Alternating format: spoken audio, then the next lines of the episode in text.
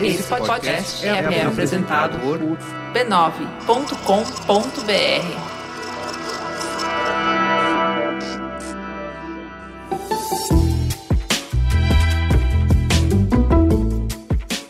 Bem-vindos ao Mamilos, o nosso espaço de encontro semanal para ampliar nossa mente e coração e acolher visões e vivências diferentes das nossas. Eu sou a Juva Lauer e essa semana finalmente chegou o dia que esperamos há tanto tempo. A nossa diva amor está de volta. Ela, Cris Bartz, a dona do melhor sotaque da internet, está na casa. E a Cris pediu para avisar vocês que quem ainda não é apoiador do Mamilos não é para se mexer. Semana que vem a gente vai ter uma novidade muito bacana. Aguardem. Ah, e eu quero dizer para quem é apoiador do Mamilos que a gente avisou no grupo do Facebook que a gente fez um encontrinho dos mamileiros lá no Castro Burger, que foi bem legal. Foi bem divertido. Sempre é bom quando a gente tá junto, sempre é especial quando a gente tá junto. Se você ainda não é mamileiro, vem pra esse grupo que é uma delícia. E vamos pra teta, vai.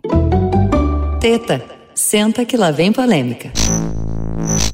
Então, vamos apresentar quem está recheando essa mesa linda nossa hoje. Vamos começar aqui pelo sentido anti-horário. Aline, você que é formada em Direito com MBA em Marketing, Especialização em Gestão de Pessoas e Psicologia Organizacional, trilhando o caminho profissional e de aprendizagem, passando por formações de inteligência emocional, coach e análise comportamental. Que maravilhosa! Bastante coisa, né? Gostei muito disso. É verdade isso que está escrito é aqui? É verdade. E, e no momento eu tô também no, finalizando o segundo ano de psicanálise junguiana que é para aprofundar ainda mais essas ideias da emoção aí. Que lindeza! Muito obrigada por estar aqui compondo a nossa mesa hoje. Eu que agradeço. Na sequência, a gente tem a Marília, que é psicóloga formada pela Universidade Federal de Santa Catarina. Temos um sotaque diferente na mesa hoje.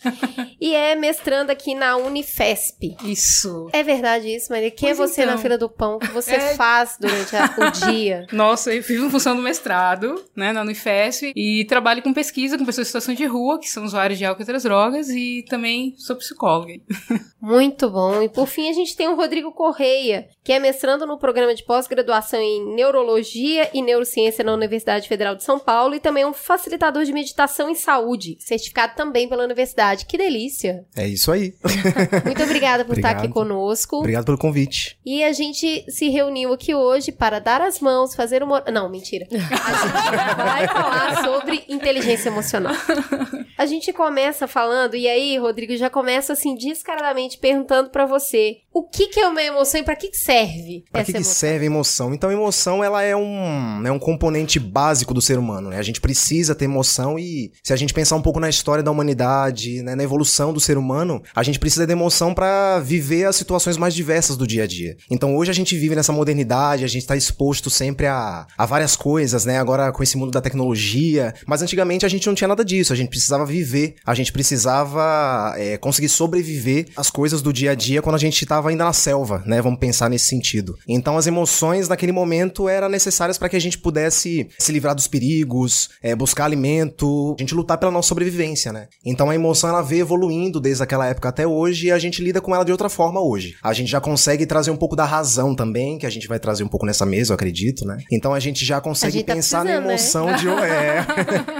Então a gente já pensa na emoção de uma maneira mais racional também. A gente vive ela, mas a gente julga muito ela também. Eu acho né? muito eu legal. Acho é eu aprendi um pouco disso quando o Pedro Calabres, que é um hum. neurocientista que esteve Excelente. com a gente em outro momento, e ele fala assim sobre a sobrevivência, né, com base Sim. na emoção. Então, quando a gente sente, é, quando a gente tem uma emoção, e ele dá um exemplo muito bom que é, ah, você tá nadando e de repente você dá de cara com um tubarão. Desencadeia uma série de coisas no seu corpo, né? Você tem uma resposta resposta física para sobrevivência, que é isso bem que você estava falando, né, Rodrigo? Então, assim, eu vi o tubarão, as extremidades do meu corpo, né, ganham mais energia através da, do sangue para que eu possa responder fisicamente aquilo ali. O intestino para de peristaltar, então hum. é aí que você se caga de medo, literalmente, porque seu intestino tá cheio. Ele libera, né? né? E o batimento cardíaco aumenta, você transpira mais, então você tem uma série de respostas físicas físicas para que a sua sobrevivência seja garantida, né? Se você dá de cara com um leão no safari e fala, vou racionalizar aqui. Se ele correr a tal distância, em tal velocidade, e eu a tal distância e velocidade, talvez só até eu subir nessa árvore eu esteja vivo. Enquanto você fez esse raciocínio, você morreu. Né? Já morreu, Você já foi, foi- comido. Já foi comido.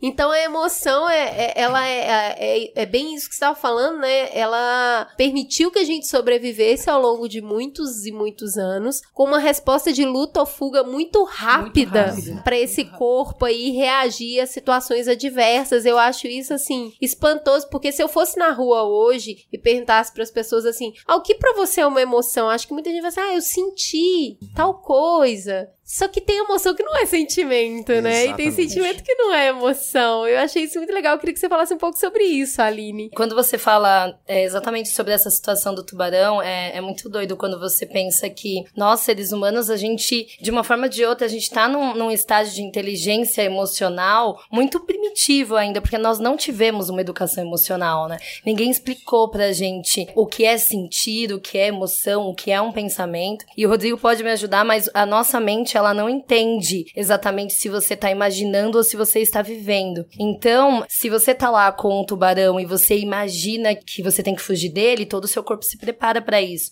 Mas isso também acontece no dia a dia quando você não controla os seus pensamentos ou os seus sentimentos com relação aos impulsos externos. Então, as pessoas hoje elas não sabem o que elas estão sentindo, o que elas estão pensando e o que de fato é emoção. Né? Porque emoção é algo que você não controla. Ele vem, é fisiológico, libera hormônios. O sentimento é a forma que a sua razão interpreta essa emoção. Então, várias pessoas podem sentir de diversas formas diferentes. O medo, a tristeza, a alegria. E aí, esse componente que é o mais difícil pra gente. É parar e falar, o que, que eu tô sentindo? Com esse medo? Aonde eu tô sentindo, né? Que parte do meu corpo sente esse medo? Se a gente for falar de algum medo aqui, cada um vai falar, "Ah, não, mas eu sinto as costas. E aí eu acho que é esse o processo que não foi ensinado pra gente. Nem deram nome pro que a gente tava sentindo, porque provavelmente essas pessoas também não receberam, né, essa educação, e nem mostraram pra gente no nosso corpo de que forma que a gente identificava isso. Tem uma coisa muito legal na sua fala, eu vou aqui pra Marília, nossa psicóloga da mesa também, que é esse não controlo as minhas emoções. Porque hoje a gente vive tentando controlar tudo na nossa vida, né?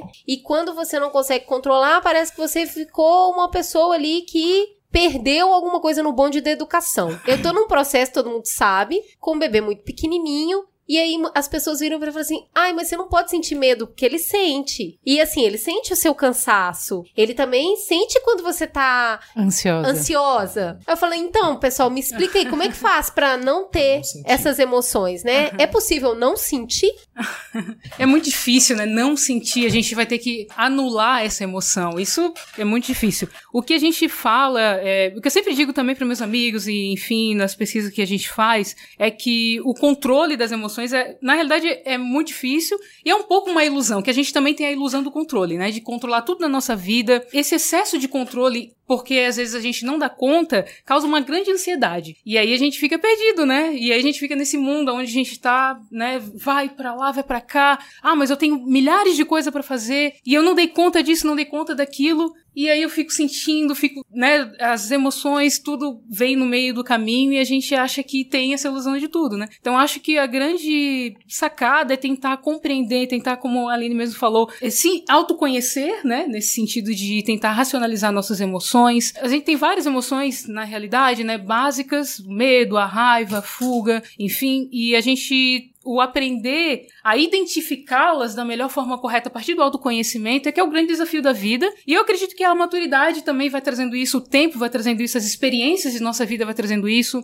O ouvir o outro também a partir, eu acho que o outro é um grande espelho nosso, né? Você falou que também faz psicologia junguiana, eu gosto muito dele e fala dessa questão do, do outro, né, da, da alteridade, enfim. E às vezes o, o outro ele dá um feedback muito interessante para nós e é importante por, principalmente marido, quem tá perto, marido, esposa, enfim, e, e, nos ajuda muito a nos identificar esse processo de autoconhecimento. Eu acho que esse é o grande, é a grande sacada também, né? É, tem um negócio que na pauta tá que emoção é um impulso que leva à ação. Impulso Sim. você não controla, né? Exato. Depois você pode racionalizar, depois você pode canalizar, depois você pode fazer um monte de coisa. Mas é o que a Cris estava falando. Você não vai controlar o que você sente, a sua reação. Eu acho que isso vai muito na linha do que a gente está começando a entender com neurociência, que fala um pouco dos nossos pensamentos, né? Porque antes, a, a- a teoria clássica de psicanálise fala que você é os seus pensamentos. Né? Então, se um pensamento veio, então é porque você tem algum motivo, você vai na raiz disso, da onde isso veio, aquele pensamento ele te reflete em alguma medida. E quanto mais a gente começa a entender do funcionamento do cérebro, mais a gente vê que o pensamento ele- eles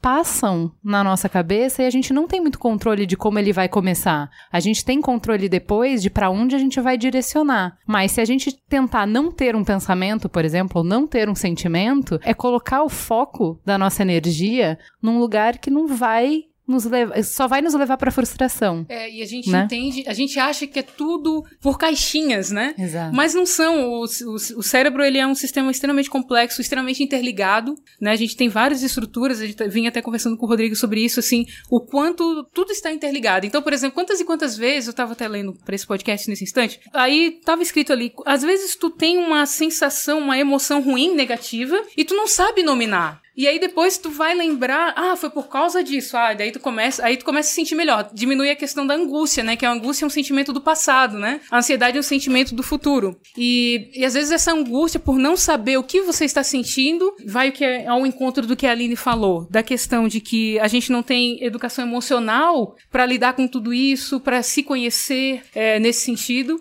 E aí a gente, às vezes, se atropela, começa a agir por impulso, enfim, né? Então são várias Mas é muito questões. bonitinho aquele divertidamente. Divertidamente. Não é? muito porque ele fala muito Aham. disso. Porque é o você achar, tipo, por exemplo, esse controle. Ah, você não pode sentir raiva, né? A gente gravou um braincast sobre crianças superdotadas, que nem é esse termo mais que usa, não vou lembrar. E era, ela falava bastante sobre como é difícil, eles têm uma dificuldade maior de lidar com frustração. E que o, entre aspas, treinamento, né? Mas a conversa que se tem pra aprender a lidar melhor com frustração passa por ter uma compreensão melhor do que, que é a raiva, como é, em que situações que ela surge, por que, que ela é importante, por que, que ela é uma emoção que chegou com a gente até aqui, então ela faz parte do nosso instinto de sobrevivência, como ela é importante pra você hoje no seu dia a dia e como como qualquer emoção, a questão é só quando ela tá exagerada. Então a falta dela te põe em perigo e o excesso dela te põe em perigo. Então é reconhecer as emoções, saber, né, como você falou que eu achei brilhante, saber reconhecer no corpo a emoção, que a gente tá cada vez mais dissociado o corpo da mente, né? E a gente tem mais dificuldade de, enxer- né, você tensionou todo o pescoço aqui, todo o ombro. O que que é isso? O que que isso tá te dizendo? Né? Você tá com o estômago tensionado, o que que isso te diz? Né? Você começou a ficar com dor de cabeça, o que que é isso? Como é que seu corpo tá falando com você? Então, ler as pessoas, o cenário, o seu corpo, as suas emoções e saber canalizar isso, né? Eu acho que é, esse é o caminho, essa é a- o desafio. Eu queria entender se tem vida inteligente na emoção. é possível, porque a gente tá falando aqui desse disparate total, tipo, penso, lo- é, sinto, logo existo. Nem Sim. é penso. né, o moço tava errado. É, é, sinto, logo existo. Não tenho condições físicas de me privar da emoção. Ela é inerente à minha sobrevivência. Quando eu racionalizo essa emoção, ela vira um sentimento. Mas e aí? A gente consegue ter alguma inteligência nesse processo? Então, ao meu ver, assim, Daniel Goleman fala que a maturidade emocional, ela vem do tempo que você demora entre uma emoção e uma ação, né? Quanto mais tempo demorar pra você ter essa ação, significa que seu nível de inteligência emocional tá maior, ou seja, é possível sim controlar o impulso né? Não a emoção. A emoção você, ela vem, ela passa por você. E a grande questão, e, e eu até tenho feito um trabalho agora, porque tem pessoas que são viciadas em emoções. Porque a emoção, quando ela é disparada no corpo, ela libera o cortisol, ela libera vários hormônios, porque ela precisa preparar o corpo para um processo de luta, de fuga. E aí é nesse momento, por que, que a pessoa fala, eu agi assim, que é o que a gente chama de sequestro emocional. Eu agi por impulso, quando eu vi eu já tinha feito, quando eu vi eu já tinha falado. Na verdade, o que aconteceu naquele momento foi o quê? Que todo o seu corpo foi preparado para uma luta ou fuga e, e o, o seu corpo não mandou o sangue para o cérebro fazer todo aquele processo inteligente de parar, pensar e, e, racionalizar. E aí o que aconteceu? Já existiam trilhas neurais gravadas que já funcionam sempre assim. Você tá sempre fazendo isso assim, então eu sempre lido com essa situação dessa forma. Então o nosso, nosso corpo é inteligente, ele grava as informações para não precisar fazer te perguntar toda vez. Então aconteceu, veio um gatilho. Alguém falou algo para você, o que o corpo faz? Relaxa aí que eu sei lidar com isso. Só como que ele lida? De acordo com o seu histórico emocional. E o nosso histórico emocional, ele vem muito da nossa infância, de tudo, de pessoas que ou não sentem ou sentem demais sem saber equilibrar. Então tá tudo bem você sentir ansiedade, tá tudo bem você sentir medo, porque o seu filho vai precisar entender que essas emoções existem, né? E se você fingir que não, ou se você e se você fingir que não por muito tempo, inclusive você vai estourar uma hora e ele vai achar que não é legal sentir o que você tá sentindo. Então assumir as emoções é o primeiro passo para não ter esse impulso. Porque a partir do momento em que você assume e fala, eu estou sentindo raiva, você está presente. Ao estar presente, você sabe qual parte do seu corpo está funcionando. Nessa hora, você pode começar a remodelar as suas trilhas emocionais, né? Ele pode até falar uhum. aqui um pouco pra gente dessa questão da trilha neural. E aí, tudo isso está totalmente direcionado com a sua saúde. Então, é um processo de reeducação. Por isso que eu até falo que eu sou educadora emocional nesse sentido. Porque você vai ter que começar. São várias peças. Que gatilho foi que me deu a raiva? Tá, como foi que começou? Porque assim, toda emoção ela começa num padrão, ela não começa, não começa com raiva, você começa sentindo coisas pequenas, né? Tem um, um cientista que é Plutik, que ele tem uma flor de Plutik, ele mostra a evolução de cada emoção para você começar a observar. Calma, eu tô triste, ninguém fica depressivo do dia pra noite né? Ele vai ficando naquela emoção e aquilo vai, aquele padrão vai aumentando, ele vai aumentando. Agora, se você está viciado na emoção, é aquela coisa, está chegou o gatilho, resposta você rápida. buscou resposta rápida. Eu acho muito legal esse negócio da trilha neural, e aí me, me corri se eu estiver errada, mas o meu aprendizado sobre isso foi muito visual, assim. Quando você atravessa a rua, eh, você tá distraído atravessando a rua, e de repente você escuta um, uma buzina e uma freada você não vai olhar para ver se é com você, você sai correndo, uhum. chega do outro lado da rua, aí a hora que você viu, é, o cara tá fazendo hora com sua cara, você fica muito puto da vida, uhum. mas você já, você já teve a resposta, você, a reação, você se né? salvou. Uhum. O que, que aconteceu no seu corpo? A amígdala central desliga o raciocínio, puxa toda a energia para ela, uhum. você fica cego naquele momento, você não falou para suas pernas, corra. Ela já respondeu, já correu. Você tá salvo do outro lado da rua, vai passar o dia com raiva do cara, toda hora você vai virar e falar assim, filho da puta, acabou com a minha manhã. Mas esse apagamento do racional para que você pudesse salvar parte muito dessa amígdala central. Eu queria que você falasse um pouquinho Isso. dessa bichinha pequena lá, mas que sequestra todas as nossas emoções. Sim, e na verdade não é só a amígdala, né? Mas a gente tem a região central ali do cérebro, se a gente for ver, que é o sistema límbico. Então o sistema límbico é um sistema que regula todas as emoções do corpo, né? É um sistema central. E aí você tem outras partes do cérebro que elas vão regulando essas emoções também. Então, por exemplo, nós seres humanos, que somos dotados do córtex pré-frontal, então é a região que está ligada diretamente com a análise, com a racionalidade. Então essa coisa da gente estudar, da gente conseguir aprender as coisas de modo muito matemático, muito sistemático, tem muito a ver com o córtex pré-frontal. derreteu. ela tá aí, ela tá aí. Então, você tá mexendo aí nos Sei computadores. Não, Vai, mas continue.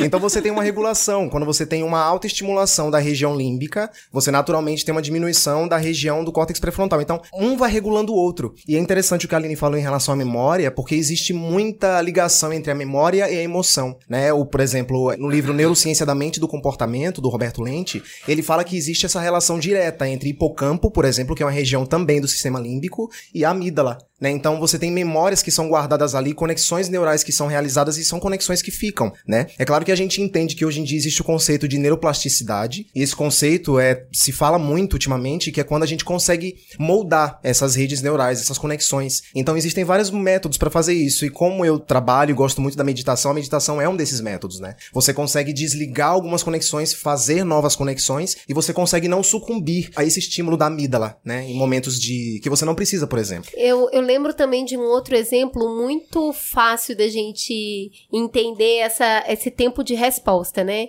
Então, a pessoa madurona, ela, tipo, respira fundo uhum. antes de, de reportar ali, de tomar uma ação. Eu lembro exatamente desse exemplo porque ele é muito visualmente fácil. Quando vem uma onda muito forte em cima de você na praia, você não fica em pé né? Porque você sabe que aquela onda vai te derrubar. O que você faz? No pior cenário, você vai tacar o dedão assim, apertar o seu nariz, abaixar, aquela onda vai passar, e aí você vai levantar, e aí você permaneceu de pé. Então, esse sequestro emocional, esses 30 segundos que a gente tá completamente irracional, porque você tá tentando salvar a sua vida, é o momento que você faz a merda. Sim. Se você respondeu ali, você não tá respondendo você o racional. Você tá respondendo única e exclusivamente com base na emoção que você tá sentindo. É verdade isso, Marília? E não foi uma maneira assim, ah, foi errada. Foi o que foi possível fazer naquele momento a partir daquela emoção que eu tava sentindo, né? E aí o que acontece é que às vezes a gente se culpa muito diante de determinados comportamentos comportamentos que a gente faz de uma forma um pouco automática, totalmente é, guiado pela emoção e fica se martelando, né? Fica com aquela, aqueles pensamentos constantes e que acaba prejudicando depois que aconteceu esse fenômeno, né? Mas eu acho que daí vem a questão que eu tava falando da questão do amadurecimento, porque a partir do momento que tu vai lidando com essas várias adversidades da vida, tu vai entendendo como que funciona a tua forma de lidar com as tuas emoções, quando que elas aparecem e vai aprendendo a lidar com elas, né? Que eu acho que é um pouco que o Rodrigo falou da plasticidade, né? É, que ela também vai amadurecendo com a partir da idade. Então, vai amadurecendo, né? Que a gente não vai só perdendo massa encefálica uhum. quando a gente vai envelhecendo. Não, a gente também tem, a gente tem essa a neuroplasticidade e é, a partir do momento que a gente vai conhecendo nossas emoções e as nossas adaptações de como a gente lida com nossas emoções, a gente é uma forma também nova de aprendizagem, né? Então, não é só aprendizagem de instrução, de QI. A aprendizagem emocional, ela vai muito nesse sentido desse conhecer e de lidar conosco conosco e a forma como a gente lida com a vida, com as nossas aprendizagens, nossa forma de se portar diante de determinados ah, estímulos. Uh, é, estímulos e adversidades. E aí vai aquele conceito famoso de resiliência, né? Que é a nossa forma de como a gente lida com essas adversidades que a gente possui, que a gente enfim, a, a, psicologia tem uma literatura bem grande sobre isso, né? Mas sintetizando que é um conceito que vem da física, né? A questão da resiliência, né? Que é a sua capacidade de lidar com determinadas adversidades e desafios que a vida vai impondo. E, e isso vem com a questão do tempo, da maturidade, enfim, né? Então, mas eu acho uma coisa que eu acho interessante é que, via de regra, quando a gente vai falar de emoção, a gente fala muito de uma forma negativa né? Então, por exemplo, a, a, cognição, a inteligência, o QI, né? A, a, abordagem racional da vida, ela tem muito mais valor do que essa emoção, do que o que a gente conhece, o que a gente sente, o que a gente apreende do mundo através da emoção. O que vem através da emoção sempre é menor, a gente olha sempre com menos confiança, né? Então, se você Sim. sentiu isso, não. Muito. Se você não tiver, puder provar, isso não vale. A emoção é sempre um território a ser domado, sempre um, um território a ser olhado com desconfiança, né? E eu sou muito filha desse jeito de abordar o mundo e sou, sempre confiei muito nisso. Então, assim, uh, né, o seu intelecto é onde está o seu grande valor e é nisso que você tem que acreditar e, e, desenvolver cada vez mais e tal. Até que a gente fez um episódio sobre o futuro do trabalho que era justamente analisando inteligência artificial versus a inteligência humana. E aí é muito interessante ver que justamente o jeito que a gente absorve o mundo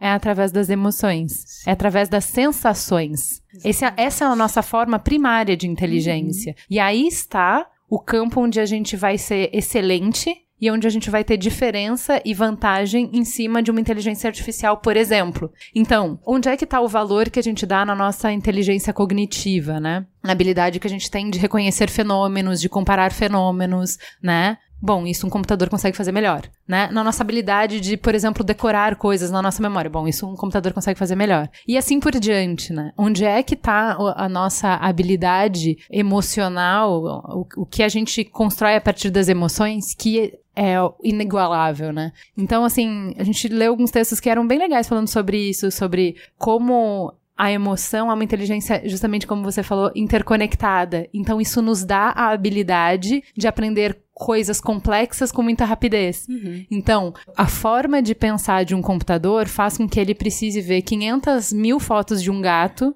para conseguir detectar um padrão e conseguir entender isso é um gato. A gente precisa de cinco e a gente já entendeu esse padrão. E aí são vários exemplos de como são justa, é justamente essa emoção que faz a gente ter ganhos no que a gente entende como inteligência, né? Formas de entender o mundo e de se adaptar muito rápido ao mundo de funcionar em sociedade, de construir respostas, e de ter criatividade e de ter imaginação, e que vem muito das sensações e das emoções e desse olhar que é muito físico sobre o mundo, né? A gente aprende o mundo, a nossa inteligência é pelo o que os olhos veem, o que o nosso tato sente, o cheiro, o som. Então, todas essas coisas são informações que a gente consegue concatenar através das emoções. E isso é fantástico. E a gente não dá esse crédito, eu acho, para as emoções, você entende?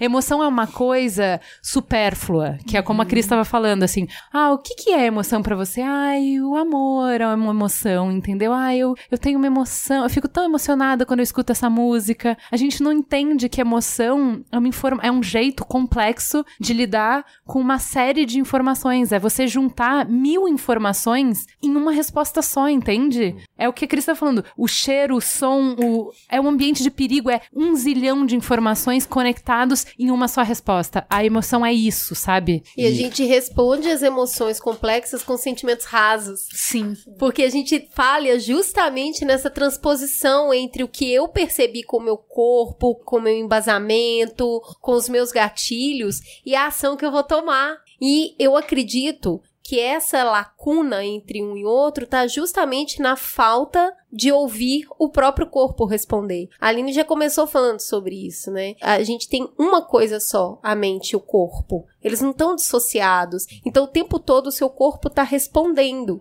É tipo de manhã você pegou o ônibus e a hora que ele passou em frente à casa do seu ex-namorado, ele estava saindo. E tinha muito tempo que você não via ele. E no relance, de dentro da janela, de dentro do ônibus pela janela, você viu aquele cara. E naquele momento disparou uma série de coisas no seu corpo. O seu estômago ganhou um nó. A sua mão ficou fria. Até a sua orelha se sentiu mais quente. Você sentiu um monte de coisa. Automaticamente, você lembrou de quando vocês se conheceram, quantas vezes você saiu por aquela porta naquele mesmo horário. Você sentiu o cheiro dele de novo. Você sentiu o café que vocês tomavam juntos. Um mundo de sentimentos a partir daquela emoção invadiu seu coração. Rapidamente você falou: Mas a gente terminou. E eu lembro porque ele foi um mega de um sacana. E aí, você vai passar o resto do dia sentindo o seu ombro tensionado, sentindo a sua mão mais áspera, sentindo que tem algo te incomodando. Você não tá conectando o seu mal-estar, talvez até o seu mau humor ao longo do dia, aquele acontecimento da manhã, aquilo ficou lá. Eu costumo chamar isso de parece que tem uma etiqueta me incomodando. Eu não tô conseguindo identificar o que que é, mas tem algo me incomodando. Quando chega no final do dia, você realiza que na verdade você passou o dia inteiro com aquele sentimento. Aquela emoção despertou um sentimento muito forte que você simplesmente não conseguiu dar descarga nele. Ele te acompanhou o dia inteiro, você não acolheu, você não, tira isso da minha frente, mas ele ficou lá. Ele ficou lá no seu coração. E de repente, você vai ter que ouvir aquela música que vocês dois ouviam juntos para falar, ok, sentimento, você tá aqui mesmo. Eu não quero que você faça morada, mas eu reconheço que você invadiu os meus pensamentos hoje. E eu vou ter que lidar com você aqui. não quero que você fique. Você pode pôr a vassoura atrás da porta pro sentimento ir embora mais rápido. Mas eu acredito que reconhecer seja o primeiro passo para que eu possa trabalhar isso que eu tô sentindo. Isso é interessante, Cris, porque você falou de um aspecto de memória, né? Quando você pensa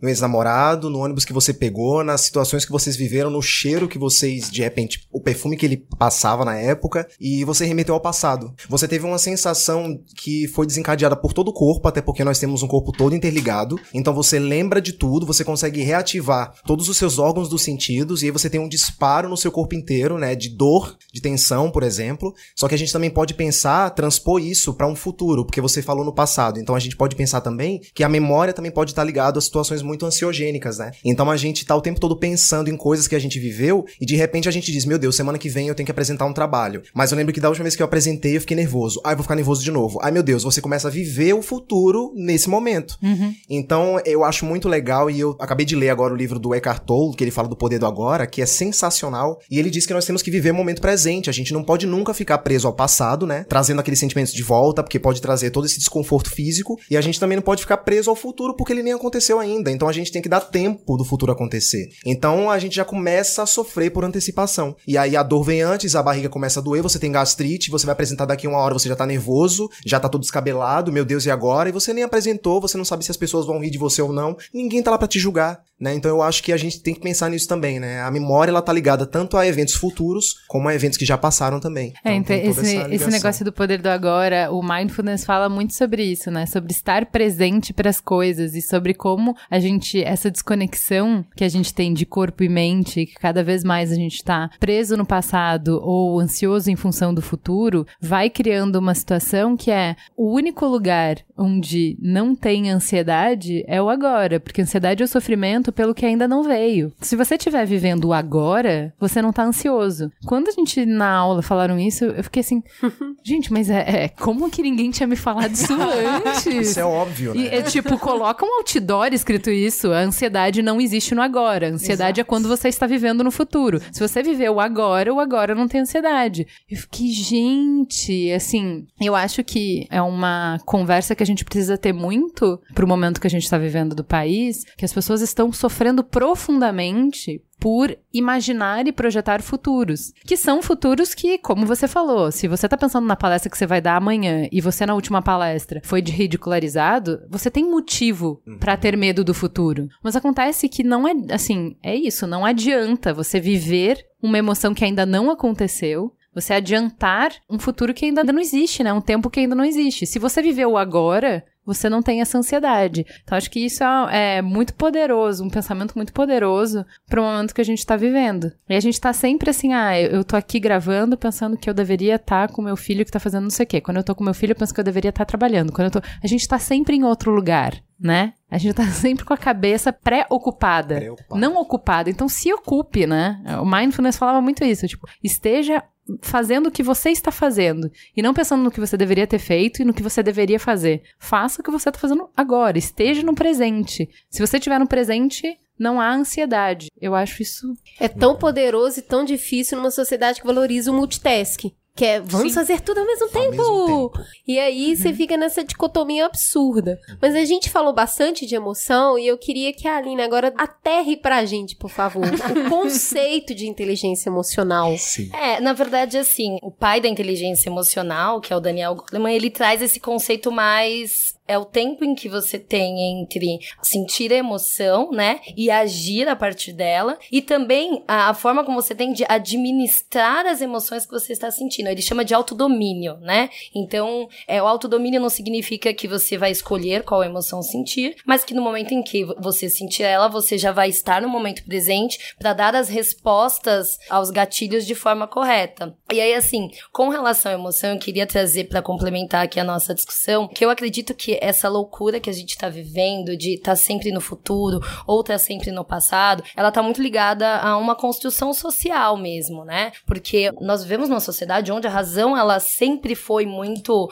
glorificada, tanto que não existia nem conceito de coeficiente emocional, que foi o Daniel Goleman que trouxe, era o QI. Você vai nos Estados Unidos, é qual é o seu QI e vocês são divididos por QI e aí tem gente que nem sabe o que é e fala, meu, então não devo ter nada, né? Não devo nem, nem ter inteligência emocional, não tenho nada. QI, inteligência Tenho nada, emocional. Ninguém nunca fez esse exame comigo, né? A gente aqui no Brasil não tem esse costume, né? De falar de QI. E, o pior aí, é que tem uns resultados aí que é melhor deixar pra a gente até prefere não falar, né? E aí o que que acontece? Com essa construção social, se cada um voltar pro seu seio familiar, você vai imaginar como que os seus pais conversavam com você, né? Como que eles lidavam com as emoções. Tem uma, uma escritora e uma terapeuta argentina que chama Laura Gutman, que ela tem um livro que chama O Poder do Discurso Materno. Ele é um pouco controverso, Controverso. a galera É, a galera dá. Porque ela fala muito de sombra, que é o conceito Junguiano. né? E assim, uma parte que eu gosto muito do discurso dela é que, assim, todos nós vivemos personagens, que é a persona que a psicanálise fala. E aí, de uma forma ou de outra, a gente tá num mundo que nos obriga a vestir alguns personagens, né? E aí, quando você volta de novo pra inteligência emocional, que agora o Daniel Goleman tá evoluindo pra uma inteligência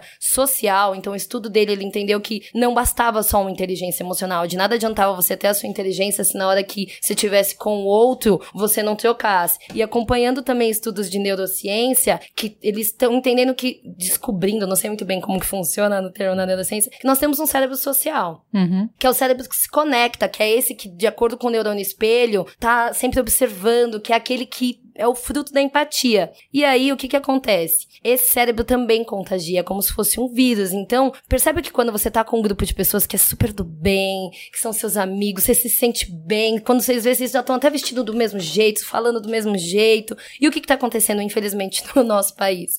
É que nós temos dois tipos, digamos, de pessoas. E é todo mundo tá agindo da mesma forma. Eu sinto que tá todo mundo contagiado emocionalmente. Tá todo mundo vivendo no mesmo contágio. É o vírus que se espalhou do medo, então eu vivo no futuro, ou o vírus do viver no passado, daquela esperança de que aquilo vai voltar. Então eu acho que o nosso maior desafio nesse momento é encontrar esse caminho do meio, né? É entender, calma, de que forma que eu construo pensamentos, porque aí eu preciso estar em ambientes diferentes, né? Eu preciso de gatilhos novos, então não adianta eu querer é, mudar o meu estado emocional com o mesmo tipo de gatilho, né? Então eu tô lá no Facebook, na timeline, rodando, rodando, rodando, rodando. Aí tem uma hora. Gente, teve um dia que eu falei, gente, não é possível. Foi- Tem duas horas que eu tô aqui, tô até com dor no braço. E eu não sei se você me perguntar o que eu vi, eu não vi nada. Mas, eu, E mas assim, é bom se são, permitir. são só verdades. Né? É. Você tá ouvindo verdades, porém é um fragmento da realidade muito pequeno e esse fragmento a gente aprofunda cada vez mais, intensifica cada vez mais Sim. e que te levam para emoções muito negativas. Exato.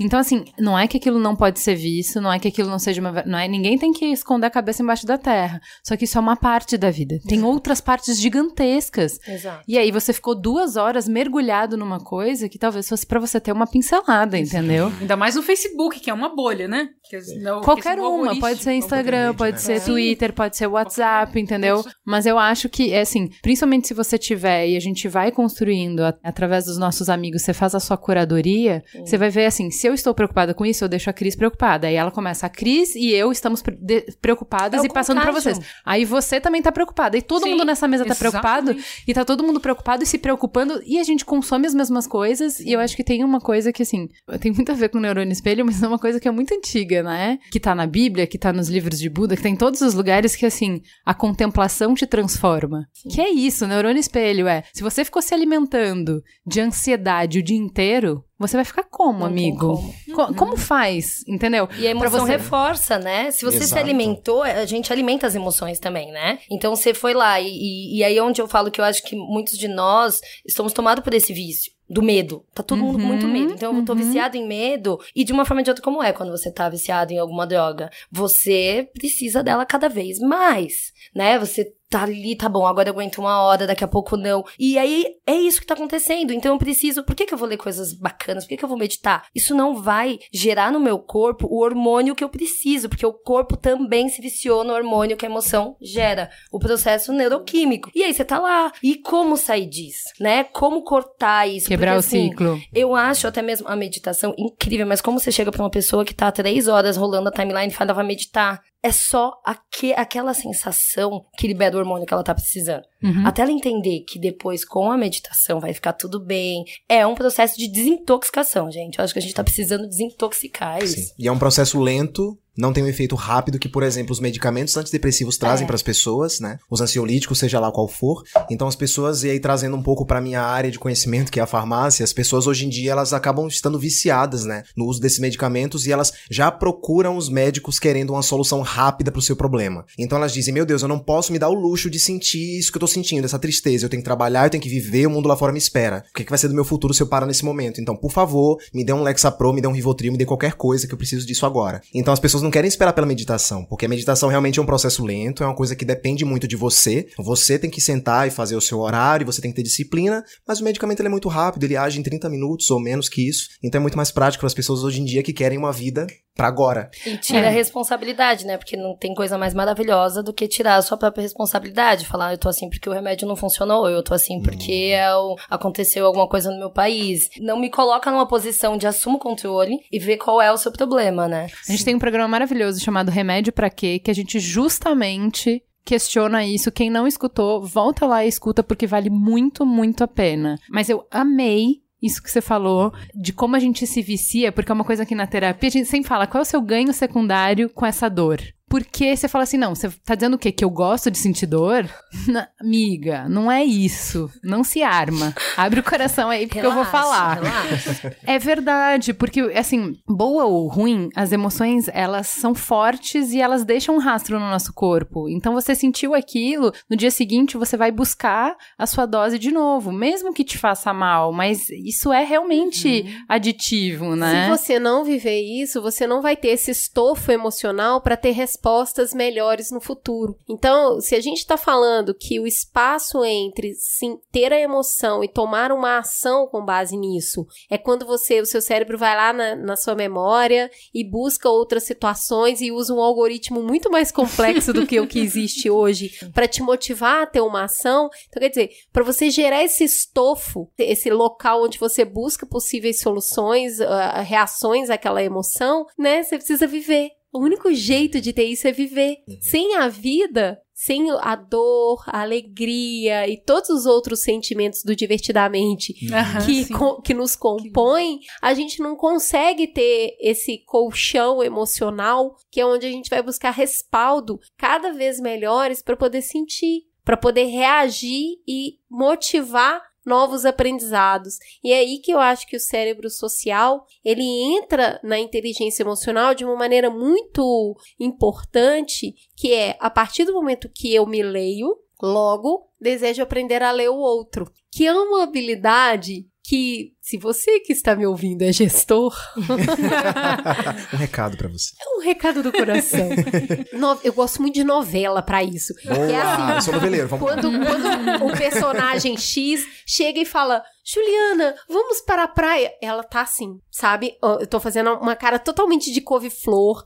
Tá na cara que ela tá péssima, ela não tá feliz, ela não tá bem. E eu continuo a falar na mesma empolgação. Até que ela abre a boca e faz uma revelação fatal. E aí eu entendo porque que ela tava com aquela cara. A gente faz isso muito no dia a dia sem perceber, sabe? Uhum. Às vezes a gente chega e introduz um determinado assunto, uma seja lá qual for a pauta, sem ler o nosso interlocutor. Aquela pessoa tá num estado de sofrimento ou num estado é, fisicamente, ela, ela tá te demonstrando isso porque ela tá carrancuda ou o próprio rosto dela tá pálido, os braços dela estão cruzados e você tá ali falando desesperadamente, sem perceber que a pessoa não se conectou em momento nenhum com a sua fala. Sim. Ela nem tá ali, né? Então, a inteligência emocional, pelo que a gente tem conversado aqui, parte de eu aprender a reconhecer o que eu tô sentindo, mas não vai funcionar se eu também não reconhecer no outro. Sim. Exato. É, nesse sentido, eu tenho um exemplo que não é de gestora, é de relacionamento. Foi até quando eu criei o meu, meu dicionário particular, que eu falo que é minha tese de vida. Porque quando eu fui me relacionar, eu era uma pessoa extremamente controladora. E eu sabia disso, então eu tava em tratamento.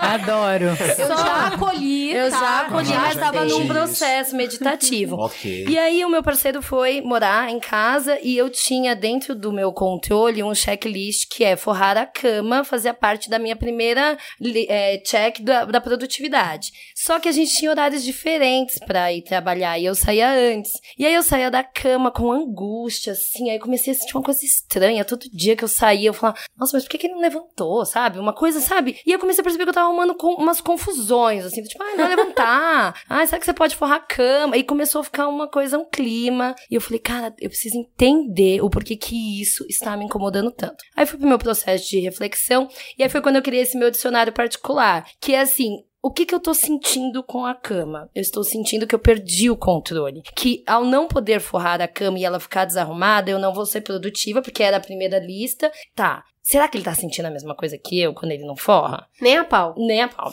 Aí eu fui conversar com ele. Eu falei, olha, eu Porque não é muito... importante para os homens. É isso. Aí eu falei, olha, eu preciso muito conversar com você, é, porque eu acho que um relacionamento a gente vai ter que criar o dicionário do relacionamento, porque é um mundo totalmente diferente. Mas é o seguinte, cama pra mim é produtividade. E eu preciso muito da sua ajuda pra eu produzir. Então, assim, vamos combinar que você vai forrar a cama. Você promete pra mim que mesmo quando eu não estiver aqui, você vai forrar a cama? Porque eu vou ficar tranquila.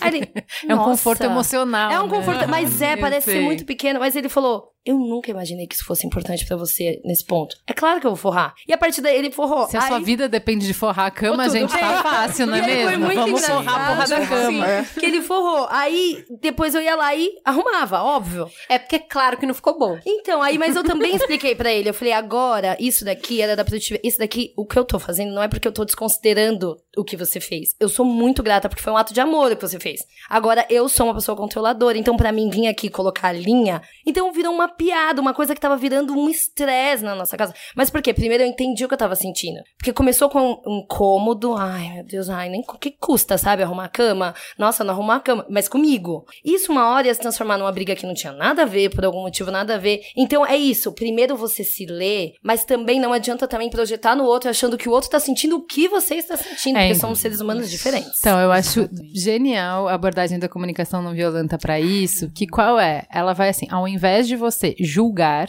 ao invés de você analisar, invés- você vai ler a situação pra entender qual é a necessidade não atendida que você tem. Então, assim, onde tá te doendo? Que não é a cama, é em outro lugar. E a partir desse momento, você vai expor isso de uma maneira que não cobra, ah, porque você é um relaxado, porque você. Não, oh. Eu preciso da cama arrumada porque isso pra mim significa isso, isso. Eu me sinto assim quando a cama não É, tá arrumada.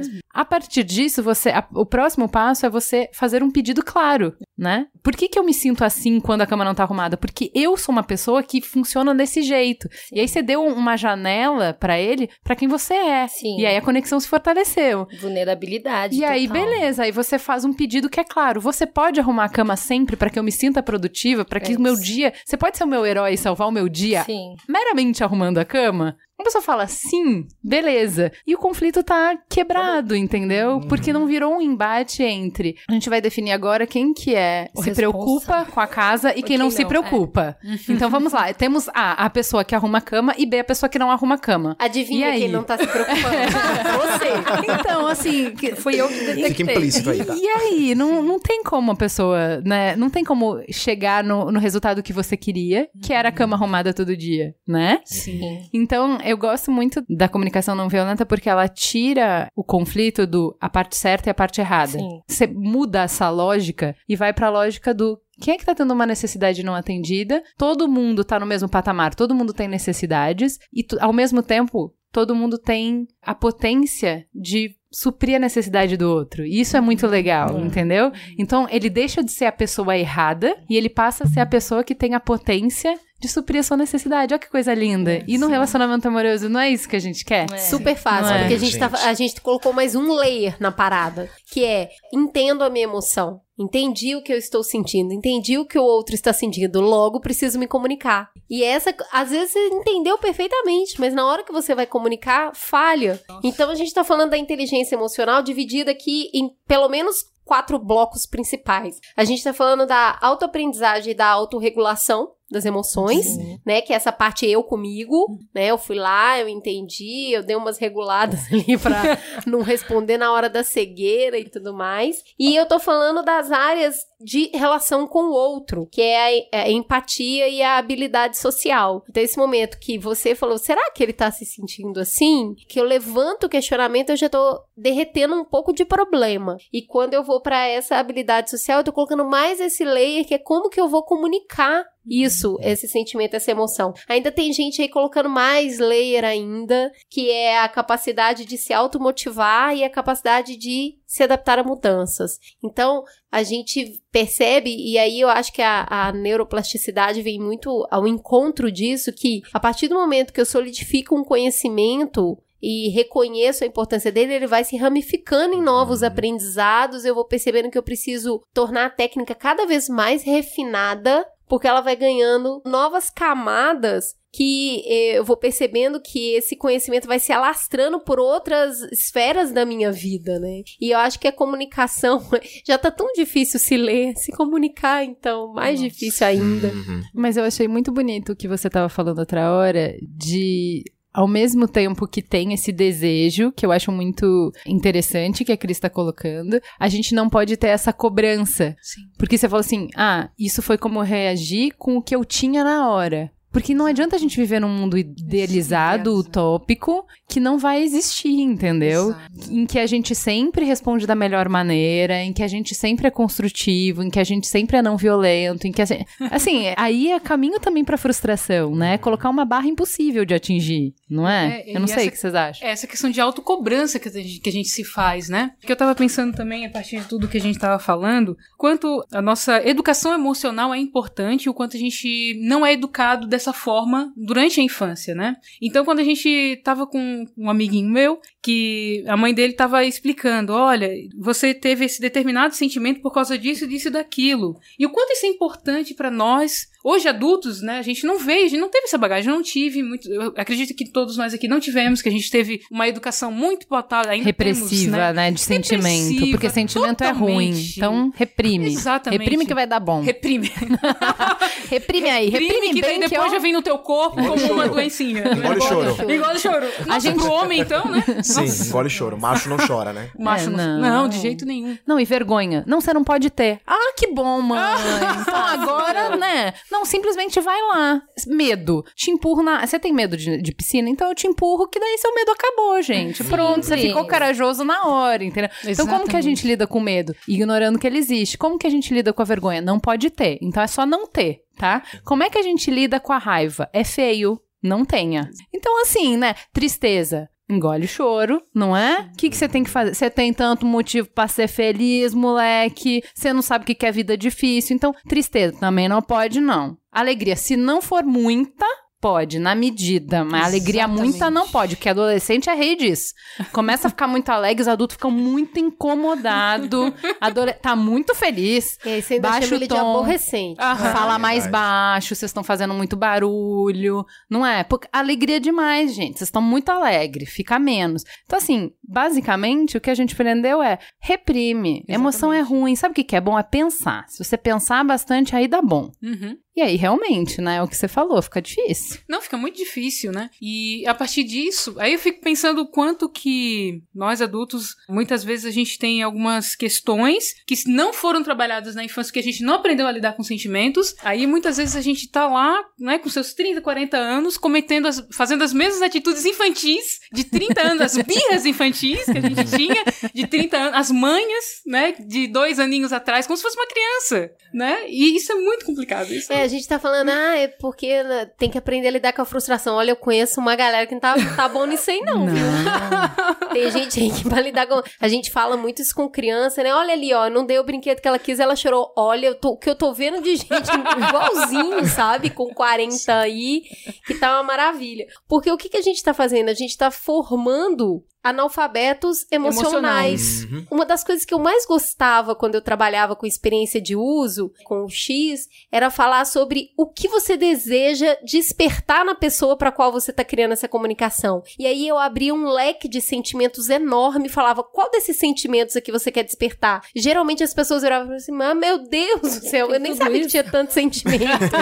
e dava, dava uma aflição pra gente definir qual sentimento você quer despertar na pessoa com essa comunicação comunicação? Exato. Eu adoro essa pergunta, esse exercício era um dos que eu mais gostava de fazer, porque eu acho que ele escancara o quanto a gente é analfabeto sentimental. A gente se prende aos quatro sentimentos ali mais básicos, básicos uhum. e aí todos os outros que intercalam, que estão no meio, que estão nas extremidades, ficam perdidos. E aí para mim, isso eu costumo chamar isso de fábrica de brigão.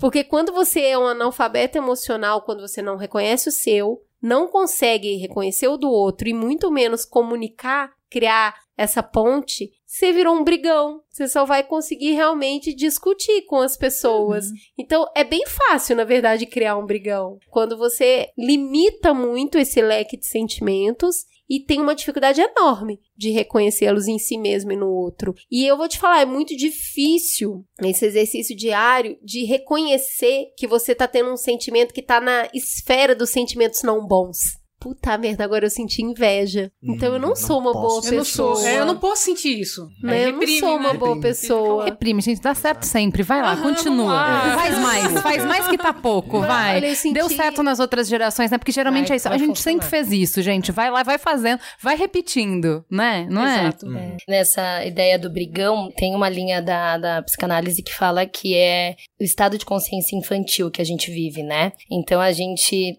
a grande maioria de nós vivemos bastante no estado de consciência infantil. Por quê? Porque essa criança não foi validada nas suas emoções quando elas sentiram e não foi nomeada as emoções. Então, como os nossos pais sabiam de quatro sentimentos, então tudo que você estava sentindo estava ali, né? Isso é medo. Para de sentir medo. E, na verdade, não era medo, era uma angústia, era uma, sei lá, insegurança. uma insegurança que tinha outro nome. E aí eu cruzo muito com Paulo Freire, né? Se você não deu nome, não existe. Então, é. se você não nomeou o sentimento, não existe. Então, às vezes você tá falando pra essa pessoa, você não tá percebendo que eu tô sentindo tal coisa. A pessoa tá tipo, como que é isso aí? É medo? Isso é alegria? Eu conheço quatro. Você tá sentindo umas coisas estranhas.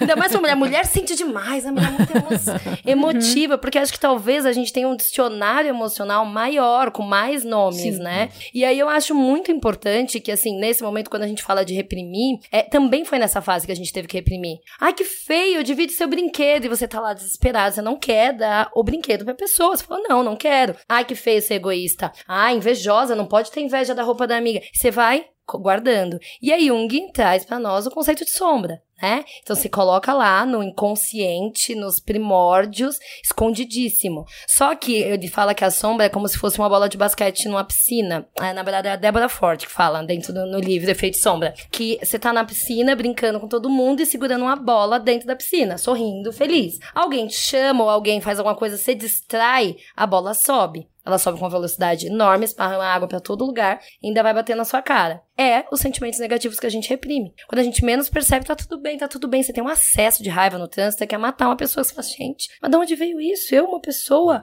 que medito, que, né, que sou do bem, vem da sombra, do lugar onde você colocou todos esses sentimentos, porque não tem um buraco. Toda hora que você sente, você fala, não posso sentir, ele vai para algum lugar. E esse lugar é dentro de você. Então eu, tem que acolher. Eu queria compartilhar com vocês um aprendizado que eu tive que me ajudou muito e eu acho que pode inspirar vocês. Eu fiz coach há um tempo atrás, Alexandre, beijo. Me ajudou muito a, a evoluir no meu calendário de emoções ali, para entender o que, que eu tava sentindo, porque eu me dava super bem com a equipe, me dava super bem com o chefe, me dava super bem com o cliente, mas eu tinha problema com os meus pares. E eu tinha muito problema com os pares. E era ruim, eu me sentia muito mal. E não conseguia entender por que, que aquilo estava acontecendo, já que eu me, me julgava uma pessoa afável. Então o problema não era eu, eram os outros. e o Alexandre fez um exercício muito legal comigo, que foi dentro de um monte de sentimentos, um monte de determinados rótulos, definir quais eram os meus valores. E aí foi um, um, exercício enorme, super difícil definir, e a gente chegou lá em três valores que são centrais para mim, três coisas muito caras para mim. No segundo momento, o que a gente foi perceber é que algumas pessoas na época com quem eu trabalhava batiam de frente com esses valores. E aí era muito difícil para mim, porque se essa pessoa era meu par, eu acreditava que ela tinha que estar tá mais ou menos em sincronia com as mesmas coisas, o que não é uma verdade. Mas eu ali naquela cegueira das emoções, sequestrada emocionalmente, achava que sim. E o que ele me ajudou a fazer foi reconhecer os gatilhos do meu corpo quando eu começava a sentir que eu seria sequestrada. Então, meu interlocutor, pessoa, né, com quem eu tinha dificuldade, ela começava a falar, começava a me dar quentura. Eu comecei a reconhecer no meu corpo os gatilhos. Começava a me subir um calor. Aquele calor ia subindo e aí minha mão ficava quente. A hora que eu via já tinha falado. O que que eu aprendi? Quando começava a quentura, eu já falava: opa, tô ficando nervosa. Vou perder o controle que, que eu fazia? Interrompia. Aquilo que aquela pessoa tá falando tá ferindo um valor meu. Não quer dizer que ela tem um valor melhor ou pior que o meu, mas são diferentes. Ela tá buscando outra coisa, não é a mesma coisa que eu. E eu preciso também aprender a respeitar o valor do outro. Então, quando a pessoa começava a ferir meu valor, e ó, meus valores eram muito básicos, gente, acha até sacanagem ferir eles, mas vamos lá. eu preciso conviver com os outros. Então, quando a pessoa começava a falar de uma maneira que eu percebia no meu corpo, né, eu já começava a me ajeitar na cadeira, né, reação de fuga ou luta. E eu gosto, de uma luta, né? e aí eu aprendi a reconhecer isso e a conseguir deter antes de explodir. Então eu acho que a dica que eu queria compartilhar é essa: o seu corpo vai te falar. Tem gente que começa a suar, tem gente que começa a gaguejar, tem gente que fica de pé, gesticula muito. Aprende, gente, aprende. O seu corpo vai te dar a dica. e aí, antes de você ficar muito louco e falar coisas que depois você vai se arrepender, o que que eu comecei a fazer? Olha, eu vou precisar dar uma parada aqui na reunião porque eu lembrei que eu preciso entregar um negócio que eu não entreguei. Ou então, olha, eu acho que gente, esse assunto que a gente tinha para falar hoje de produtivo já aconteceu. Vamos voltar nesse assunto depois? E aí eu conseguia parar antes. Não, ficar tão orgulhosa. Sim. Que orgulho que eu ficava de mim, porque foi muito difícil reconhecer é, que eu tava fazendo isso porque os outros feriam os meus valores, que os valo quais valores eram esse, e a deter antes de realmente entrar no vórtice da briga ali. Então, bem, tem uma coisa que você falou que eu queria voltar, que você falou assim, ah, então acolha o sentimento. É, acolher o sentimento é diferente de cultivar. Sim. Então, acho isso que é importante a gente deixar claro, assim, porque eu tava até brincando com uma amiga minha que a gente tava falando de uma pessoa que tem uma capacidade extraordinária de cultivar rancor. Ela cultiva com a... com, com afinco, é entendeu? Ela, ela, ela, tem uma habilidade tão linda de tantos anos, né? E eu Nossa, acho eu não que... guardo nem dinheiro, quanto mais então. Nossa. Não, mas é que tem gente que tem uma habilidade realmente Sim. é especial, assim, é especial. Então, eu acho que isso é muito diferente. E a gente volta pro conceito da crise da onda, de assim, é um sentimento negativo, você não vai reprimir porque ele vai ficar dentro de você e vai explodir na sua cara. Ok, acolha esse sentimento. O que, que isso quer dizer? Você vai nadar nesse sentimento? Você vai abraçar e dormir de conchinha com esse sentimento? Você vai cultivar esse sentimento pela vida porque ele tá produzindo já uma dependência em você? Não é isso. Sim. Então a gente tá falando do que o mindfulness chama de deixa aí, uhum. reconhece, sente esse sentimento, mergulha nessa onda e deixa ela ir. E eu acho que o mais importante também é perceber que, na verdade, não existe emoção positiva ou negativa. A emoção, ela não tem polo. Ela é neutra. A grande questão é o que a sua história emocional diz a respeito dela, o que você printou ali naquela emoção, que é onde eu, eu gosto muito do conceito de ressignificar, né, que a PNL traz. É, o que, que é PNL? Programação Neurolinguística. Ela traz esse conceito de ressignificação, utilizar a linguagem. Tá, o que, que é o medo para você? Ah, medo é tal coisa, mas medo não produz nada bom? Ah, se eu tô com medo de ser demitida, eu vou lá e produzo mais, eu busco me destacar na, na reunião, ah, então o medo pode ser algo bom? Pode, pode. Então, assim, de fazer a pessoa questionar que, assim, a emoção ela é neutra. É que como nós não já não tivemos educação, aí quando veio educação, veio não sinta raiva, não sinta. Então, se falaram pra eu não sentir, isso deve ser negativo. Então, volte a sentir. Eu estou sentindo raiva. Tá, e o que que eu faço com ela? Porque muitas vezes a gente também apenas deixa passar e não olha para ela em cara e fala, e aí? O que, que eu vou fazer de positivo com essa raiva? Eu tô com tanta raiva que eu não vou mais aceitar ficar nessa situação. É com essa raiva que eu vou pegar energia né? É a arrogância que eu estou sentindo nesse momento que vai me dar força para ir lá e mostrar que eu sei fazer, sem ter a necessidade de pisar em ninguém, porque ninguém falou na definição, se vai num dicionário, se você pegar um dicionário sério, ele não tem esse polo positivo ou negativo. Então eu acho que é um convite também para as pessoas ressignificarem, porque ao ressignificar, a hora que ela bater, ela já não incomoda tanto. Na hora que você fala, tô, tô com inveja daquela pessoa. Por quê? Ah, porque ela comprou o carro. Mas será que eu quero esse carro mesmo? Será que eu tenho dinheiro para ele? O que dá para eu fazer? Ah, dá para eu fazer arrumar um outro trabalho para conseguir comprar esse carro. Então eu vou comprar esse carro, que é o carro que eu quero porque eu tô com inveja. Ou seja, ela te moveu para algo positivo. Agora, se eu me identifico com ela, considerando que ela é negativa, toda vez que eu sinto, eu tento. Eu acho que tem algo de ruim. Então eu projeto na, na outra pessoa também isso. Então eu acho que é muito importante a gente olhar e dar novo significado, sabe? Criar o próprio dicionário mesmo. Não, para mim, medo não é aquilo que me ensinaram. Agora, medo é outra coisa. E você vai reafirmando, vai criando uma nova trilha, uma nova história emocional. Bom isso, hein? Legal. Ai, uma E delícia. aí, diante disso, dá pra gente falar que tem uma briga. Existe a briga boa? Existe, desde que tenha respeito. Aí você combina as coisas. Então, de repente, vai, se eu venho aqui pra discutir com você, eu venho aqui pra colocar pra fora aquilo que eu sinto. Então, significa que eu estou disposta a me conectar com você. Porque toda vez que alguém tá brigando, de uma forma ou de outra, ela quer uma conexão, alguma forma. Ou ela quer ser reconhecida, ou ela quer se pertencer a algo. Então, reconheça quais são as necessidades dela que tá por trás daquela briga, se vulnerabilize. Tá, eu entendo, não tem problema. Porque a gente sempre quer ter razão também, né? Uhum. Aí já ferrou com tudo. Emo, né? Tô mais querendo ser feliz. é isso. Ah, é sempre essa escolha? Ou ser feliz ou ter razão? Ou dá pra ter as duas Não, coisas? dá pra ter um misto, desde que você ali com uma boa comunicação. Tá, quando a gente fala sobre a briga boa, eu acho que dá pra ressignificar, usando a expressão que você acabou de falar, sobre confronto, né? Que a gente confronta as, as ideias. E quando a gente fala de inteligência emocional, ah, eu sei ler, eu li esse sentimento, então eu dei um passo atrás, aí eu li o outro, dei outro passo atrás. A gente pode ter a falsa percepção de que uma pessoa que tem inteligência emocional, ela não entra em confrontos. Exato. E isso não é uma verdade. Ela é mais produtiva nos confrontos dela. Eu acho que se eu pudesse definir porcamente uma, uma pessoa que tem uma inteligência emocional, eu diria que é alguém que você se sente à vontade em estar com aquela pessoa. Tão à vontade que você até entra em confrontos com aquela pessoa. Você sabe que de alguma forma ela vai conseguir transformar aquilo em algo positivo, em algo Sim. bom. Numa época que a gente tá falando sobre, puxa, a gente precisa conversar, é, não quer dizer que você tá passando pano pro que o outro tá fazendo, sabe?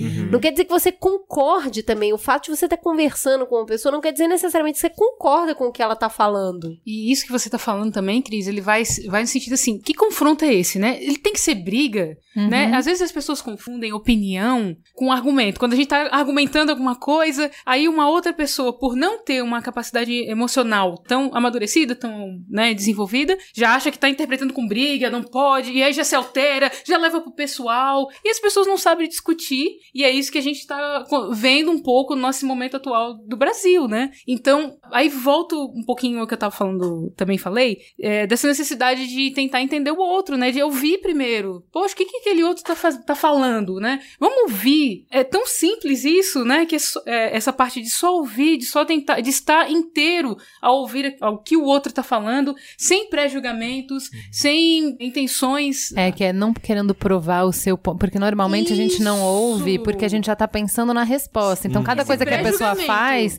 você já tá pensando o que, que eu vou responder. Então, É. ouvir de verdade, que é o que você tá falando, é eu vou entender o seu universo.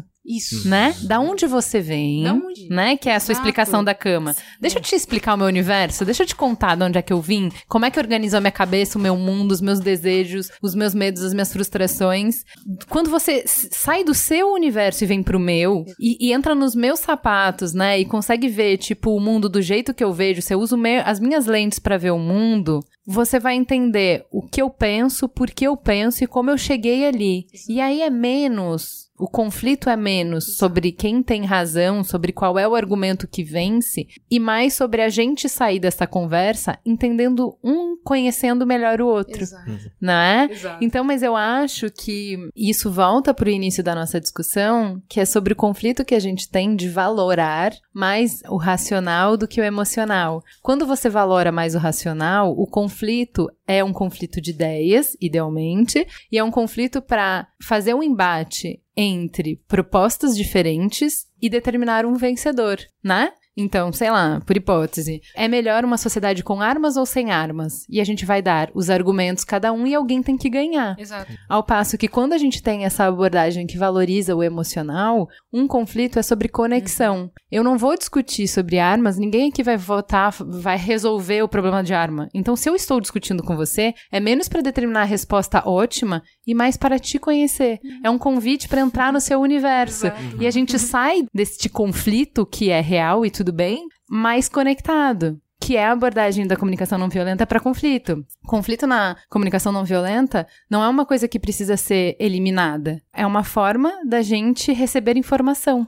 Até um presente. Né? É, é, então tá, tá vendo como no conflito da cama vocês criaram uma conexão grande e ele te entendeu melhor e ele teve um insight sobre quem é você que coisas são importantes para você. Então, se você não, nunca tivesse tido esse conflito, ele saberia menos de você. E a conexão que vocês formam todos os dias pela atitude dele de fazer a cama não existiria. Então, Sim. o conflito foi maravilhoso não é? O que a gente tem que entender é que só se constrói alguma coisa em cima de conflito. A gente vive falando que nas empresas a gente tem que trabalhar com diversidade, a metodologia ágil, vamos colocar todo mundo numa mesa e vamos co-criar. Não dá para fazer isso se não tiver conflito. É a Juliana achando que tinha que ser vermelho, eu achando que tinha que ser azul. Não, vamos trocar.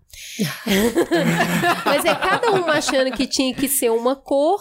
E aí a gente vai ter que chegar numa decisão. A questão é que, geralmente, quando a gente entra nesse tipo de conversa, preparado para tentar convencer o outro, e isso não acontece, você passa o resto do dia com um gosto muito amargo na boca, sentindo que você perdeu. Tem uma música legal do Pato Fu que fala as brigas que ganhei. Ganhei nem o troféu. Nem o troféu eu lembrei. As que eu perdi, eu nunca esqueci.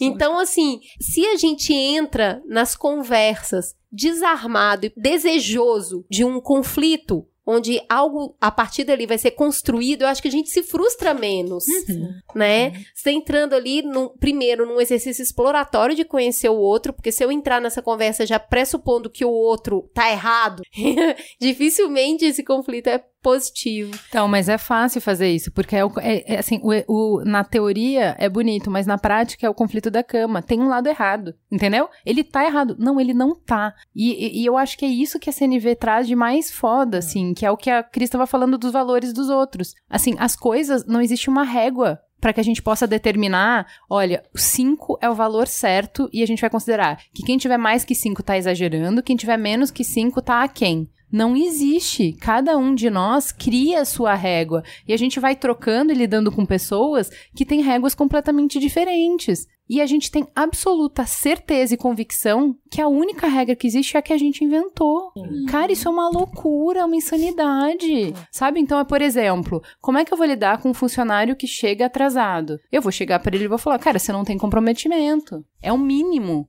É você ter responsabilidade de chegar na hora que tá contratado. Quando você chega mais tarde, você tá me roubando, porque eu tô te pagando por essa hora. Você não tem caráter. Aí vamos lá, vamos pro, pro que significa cada uma dessas palavras. Essa pessoa chega atrasado porque ele dá o remédio pra mãe, leva o cachorro para passear, não sei o que, mora super longe, faz não sei quantas horas de, de transporte público e não sei o que. Dá pra dizer que essa pessoa é irresponsável? Então vamos lá. Vamos falar agora do comprometimento. Essa pessoa, toda vez que você pede alguma coisa, ela é a primeira a se oferecer, se voluntariar para te entregar. Dá para dizer que ele não é comprometido? Não dá né? Você vai falar que ele não é confiável. Pô, essa pessoa é a pessoa que virou a noite num outro projeto e te apontou um erro que todo mundo ficou quietinho porque se, se você percebesse mais lá pra frente, ia ter salvado a noite e só ia arrumar no dia seguinte. Ele te avisou, virou a noite e entregou quando você precisava. Ele não é confiável? Então o que, que acontece? As pessoas entendem esses valores de formas diferentes. Para ele, horário não é, na, no, na escala de grandeza, não é a forma de entregar comprometimento. Ah, ele te entrega de várias outras maneiras. Ele não te entrega desta maneira entendeu? Então, isso que eu acho que é mais difícil, porque a gente tem algumas coisas que a gente fala, não é óbvio. Você chegou atrasado? Então é óbvio que você não é responsável. É óbvio que, entendeu? Você já entra na discussão trazendo os seus valores, e é por isso que é tão difícil colocar na prática isso de que, gente, se você entrar numa discussão já partindo do pressuposto que a pessoa tá errada, não, não há possibilidade de diálogo. diálogo não, há. não há. E a gente carrega nossos valores, joga eles na cara das pessoas e fala assim: olha, a discussão é assim, é eu vou te explicar por que, que você é uma pessoa sem valores. Mano, porque não, os meus valores dar, são melhores mano. que os seus. É, sim. sim. Eu, eu, eu gosto assim, muito né? desse exemplo, uma coisa prática na vida. Tinha uma reunião e eu cheguei aí na reunião e o cliente desmarcou comigo na porta. Maldito! Não tem respeito nenhum. Passou mais ou menos um mês, a gente tinha reunião de novo com esse mesmo cliente, só que eu tava muito atrasada, não tinha conseguido terminar a apresentação. Aí o cara não foi. Aí eu, ai, que bom que ele não veio. Vai dar tempo de terminar isso e fazer uma apresentação muito melhor. Foi a mesma situação. Na primeira vez, como me prejudicava, xinguei o cara de só não bonito. Da segunda vez, como me ajudava, eu, eu fiquei muito grata. Então, é, é é isso que eu acho difícil que a gente perceba, mas na verdade parte sempre do nosso entendimento da situação. Por isso que quando a gente está falando de inteligência emocional, é esse reconhecer do que está fazendo bem ou mal para você. Porque é a partir disso que você vai dar uma resposta para o mundo. E a gente tá vendo hoje muita gente responder justamente nos 30 segundos que a tela tá azul, né? Tá respondendo e na hora que viu fala: Hum, é a minha tia, olha como que eu falei com ela. Não precisava, ela faz um bolinho de chuva tão bom. Porque as pessoas são muitas coisas, né? Então, caminhando para essa noção que a gente tem aqui de, de tudo que a gente conversou de inteligência emocional, conviver com o diverso requer essa experiência, né? Porque as pessoas vão sentir. E eu não tô falando de diversidade aqui, não tem nada a ver com minoria, não. Uhum. Qualquer diversidade, uhum. porque o outro, ele é diferente de Sim. mim. Então, eu tô falando, eu, eu, e a Juliana, todos os dias temos o exercício de reconhecer as nossas diferenças e relembrar que a gente tá construindo alguma coisa juntas. Independente da gente pensar diferente em diversos assuntos ou querer fazer as coisas de maneira diferente, a gente tem sempre um norte, ó. A gente tá indo pro mesmo lugar. Pode até ser que a gente esteja pegando trilhas diferentes, mas tá indo pro mesmo lugar. Eu acho que esse exercício é um exercício de conviver com o diverso. O outro sempre vai pensar diferente de você. É muito estranho alguém que pensa muito igual, tá, gente? Tem alguém fingindo. Queria ser sincera. Porque mesmo quem, quem nasce na mesma casa, que parte porque casar é juntar dois universos muito diferentes, né? Pessoas que foram criadas de lugares diferentes, que vocês falaram, ah, a nossa trilha emocional ela é muito calcada no que a gente viveu na nossa infância. Aí você pega duas famílias que são muito diferentes diferentes, você tem duas pessoas que têm repertórios, trilhas emocionais muito diferentes, leituras de mundo diferente. Ok, mas se você pegar na mesma casa dois irmãos que têm os mesmos contextos, eles têm leituras de mundo muito diferentes. A gente reage ao mundo e dá significado para os mesmos acontecimentos, para os mesmos contextos, de forma muito diferente. Qualquer um que tem irmão sabe disso e consegue ver ah, a separação dos pais foi de uma determinada maneira para um, para o outro, para outro. Cada um lida com as coisas e carrega de é, significados de uma maneira muito diversa, muito única. Por isso que realmente sempre vai ser um encontro entre diferentes, sempre vai ser a diversidade, né? Então, é, eu acho que principalmente a gente fala bastante nas palestras que a gente faz de CNV, de por que usar a CNV em empresa. Porque a gente não é mais capaz de, sozinhos, dar conta da complexidade que existe no mundo, da rapidez que a gente precisa responder com a complexidade que a gente precisa responder. Então a gente precisa de times. Trabalhar com time é dizer que a gente vai estar tá colocando pessoas diferentes na mesa, jeitos de responder a conflitos, emoções muito diferentes, valores muito diferentes. E é esse combinado, quando eles se chocam em conflitos, que trazem as informações que a gente precisa para responder. Então, a gente acredita muito que a diversidade é riqueza, que a diversidade é uma chave para a gente dar conta de problemas complexos com respostas complexas, né? Com respostas mais inteiras, com respostas que considerem mais coisas, mais fatores, né? E para fazer isso tem que ter muita inteligência emocional, tem que ter um outras ferramentas para acessar o outro e para lidar com o conflito. E lidar com o outro também, Ju. Eu tenho um questionamento assim, quando a gente pensa nessa coisa de a gente ter que lidar eh, com pessoas diferentes para que a gente consiga montar um arsenal também de ideias diferentes, consiga entender o outro. Mas quando as pessoas falam, por exemplo, que a gente tende a entrar em conflitos com pessoas que são muito iguais a nós. Será que isso é verdade também? Será que eu brigo muito com meu pai, por exemplo, pelo fato isso, do meu né? pai ser muito igual a mim, eu tô negando aquele sentimento, eu uhum. não gosto de ver aquilo nele, uhum. porque na verdade eu sou daquele jeito também. Não sei se isso é verdade. Será que isso seria talvez um mito? Ou será que isso realmente entra em confronto com o que a gente tá querendo negar em nós mesmos, né? Eu acho que a gente, atualmente, a gente tá numa fase que a gente tá olhando no espelho e tá falando, mas não sou eu, né? Nós, enquanto nação, a gente tá olhando no espelho e falando, mas é feio, hein? Não é possível, não sou eu, não. Então, esse reconhecer no outro muitas vezes eu acho que dói muito, porque você tá reconhecendo uma, um sentimento que talvez você venha negando ele há muito tempo. Então o problema é o outro. Não, mas vocês são tão parecidos. Não, não somos. Então a briga com o espelho, ela acontece uhum. desde muito cedo. E ela acontece nas emoções também. Não é só a composição do seu corpo, da sua matéria, sabe? Eu acredito muito nisso. Que quando as pessoas entram nesses conflitos recorrentes e que todo mundo fala, ah, eles brigam muito porque eles são iguais, é você brigando com o espelho. espelho E eu acho que faz todo sentido isso. a gente tá num momento hoje brigando com o espelho, sim, né? Sim, muito, sim, porque muito. a gente não tá se reconhecendo nele. Não é possível que eu seja assim. Uhum. E é nesse momento que a gente precisa de inteligência emocional. E é por isso que a gente sentou aqui nessa roda. é. Olha a mensagem subliminar. Fica aí a reflexão. É isso, então. Que tal se a gente acabar esse Mamilos com um serviço, né? Vamos pedir aqui a Aline, então, para fazer um resumão da nossa conversa aqui, nos dando um passo a passo. O que, que dá pra gente fazer para reconhecer, para lidar melhor e para ter essa relação interpessoal mais construtiva? Bom, eu acho que como um resumão mesmo e pra usar no dia a dia. Eu, tatuar. Pra tatuar ali, tá ali todo o tempo, na casa, na rua, na fazenda, eu acho que é, o ideal é é sempre observar os gatilhos, né? Então, começa a mapear suas emoções. Tô sentindo, o que, que eu tô sentindo? O que, que aconteceu antes de eu sentir isso? Ah, acho que foi a frase de fulano, foi tal coisa que eu vi. Vai mapeando, é como se fosse criando mesmo um diário ali, de bordo. Beleza, entendi. Como que eu comecei sentindo? Eu já senti raiva na hora? Não, eu comecei a ficar triste. Vai também entendendo qual foi o padrão da emoção, como que ela foi evoluindo, qual parte do meu corpo, onde ela começou, na hora que eu senti, foi as costas. Porque a partir desse momento você mapeou as emoções, você pode combinar com você exatamente aquilo que você até tinha falado, qual vai ser a sua estratégia emocional a partir do momento em que essa emoção acontecer novamente. Então você pode combinar, bom, a, a partir do momento que eu senti esse, essa dor nas costas, eu percebi que eu tô começando a sentir essa emoção, eu posso me afastar, ou eu posso, ah, não, não responder a mensagem na hora, ou nessa hora eu vou dar três respiradas e vou, né, me manter no centro, porque assim, não existe a melhor estratégia emocional, existe a sua. E só você só vai conseguir criar ela se você mapear quais são os seus gatilhos, como evolui o seu padrão pelo seu corpo. Então, se você conseguir observar isso no dia a dia, aos poucos, não vai ser uma transformação da noite pro dia, mas vai ser uma transformação da sua história emocional. Então, aos poucos você vai começando a perceber que essa inteligência, que você é seu educador, né? Então, digamos que a forma de aprender é você que vai criar, seguindo esse passo a passo aí, mas adaptando para sua realidade. Muito obrigada, muito útil. Vamos então para o farol aceso. Farol aceso.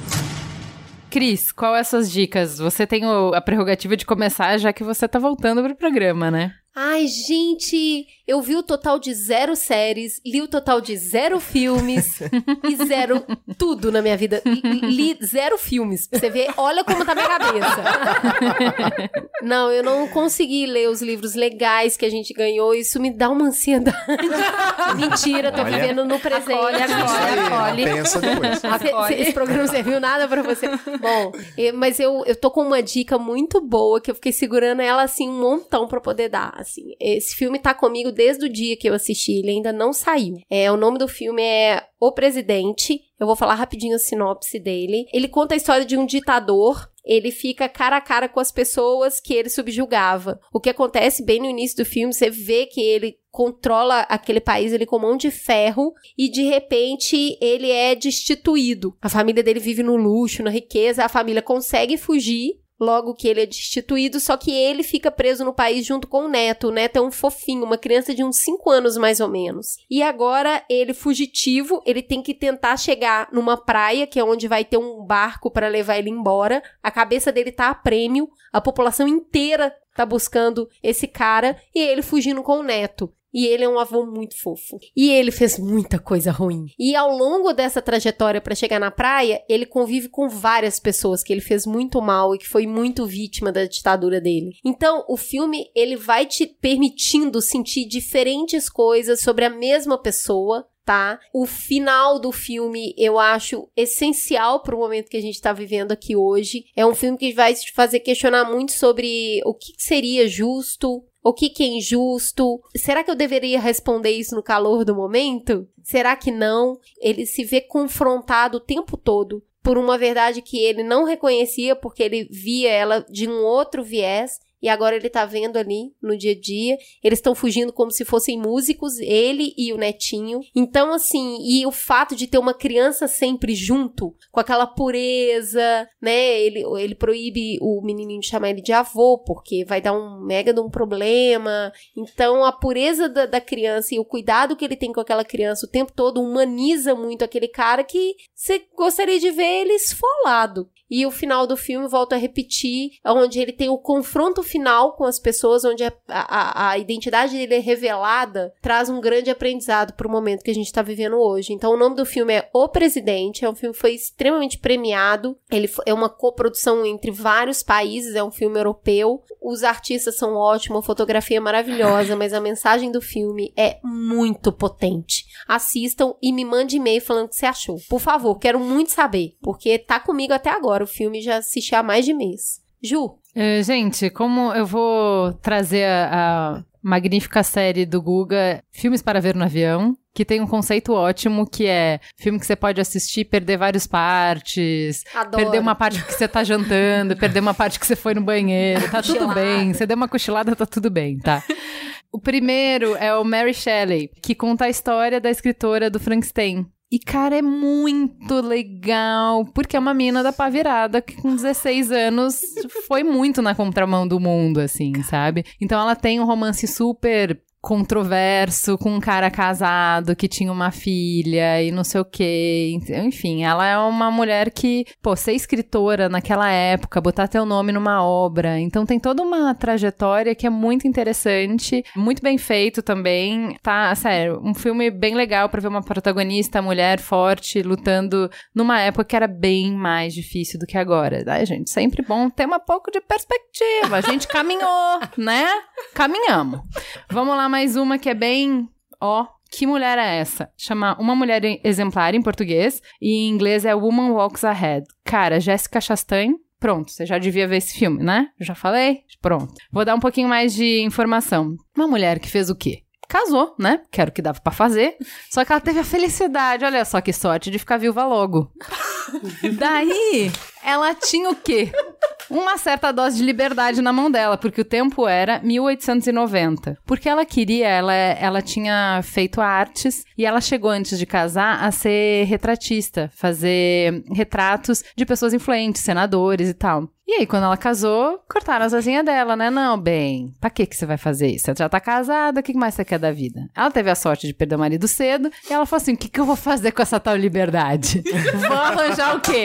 Sarna pra me coçar. Por que que eu não faria isso? Sim. Olha o que que essa mulher resolve fazer na cabeça dela. Como é que essa pessoa teve essa ideia maravilhosa? Ela resolveu que ela ia fazer o retrato do, do chefe Silks Touro Sentado. Eu não sei se traduz assim, é Sirimbu. Ou se não deve traduzir, porque é o nome. Não sei. Enfim. E aí, assim, plena época de, de briga, numa época com muitas feridas recentes, de muita gente morta dos dois lados, de selvageria dos dois lados, obviamente sempre mais pro lado. Quem tem mais força faz mais selvageria, né? E aí ela resolveu que ela ia pro oeste, que é um lugar que, assim, não é pra ninguém ir, quanto mais uma mulher ir, quanto mais uma mulher sozinha. E aí mostra essa trajetória dela de ir contra tudo e contra todos para falar com um cara que não é para ser retratado de maneira nenhuma. E como nesse processo de retratar o cara, obviamente, ela vai se envolver com os problemas que ele tem. Então, assim, é muito bonito. É a performance é fenomenal da Jessica Chastain, muito lindo.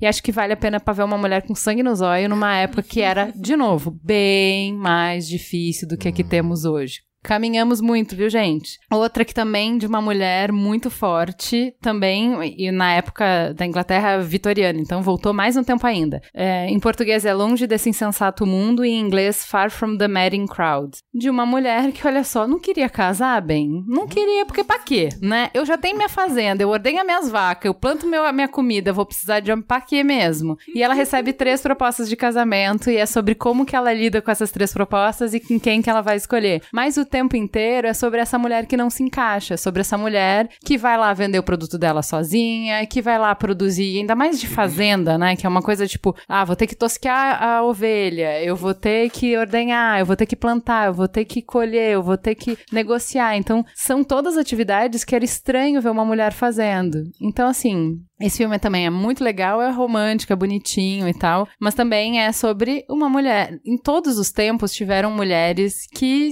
tiveram um comportamento diferente, que desafiaram a sociedade, que desafiaram o papel que deram pra mulher. E olha, era bem mais difícil naquela época, você não sabe? Incrível como a gente andou, sabe? E sempre com conflito sempre no conflito ali, trazendo novas informações, fazendo as pessoas pensarem de uma maneira diferente. Eu achava que mulher não podia fazer, não é que pode? Não é que pode fazer bem? Não é que, olha aí, a vida dela é sempre um testemunho que vai ampliando a visão das pessoas de mundo, né? Por fim, assisti Milk, A Voz da Igualdade, que até hoje eu não tinha assistido. Jura? Uhum. Nossa, Sempre- bateu bem demais agora, hein? Chorei horrores. Sempre cruzei com ele e, sabe, acabava vendo outra coisa e tal. E eu falei, puta, esse filme que eu tenho que assistir. E é excelente pra gente relembrar que a luta, ela não acaba, né? Porque aquele livro, aquele filme lá do referendo no Chile, o No, é, é todo o arco do herói que, assim, ah, ch- chegou na eleição, acabou. Né? Resolvemos o problema, nos livramos da ditadura, acabou o problema aí. Comemora. O Milk é diferente. Tem milhares de eleição, que ele vai perder várias,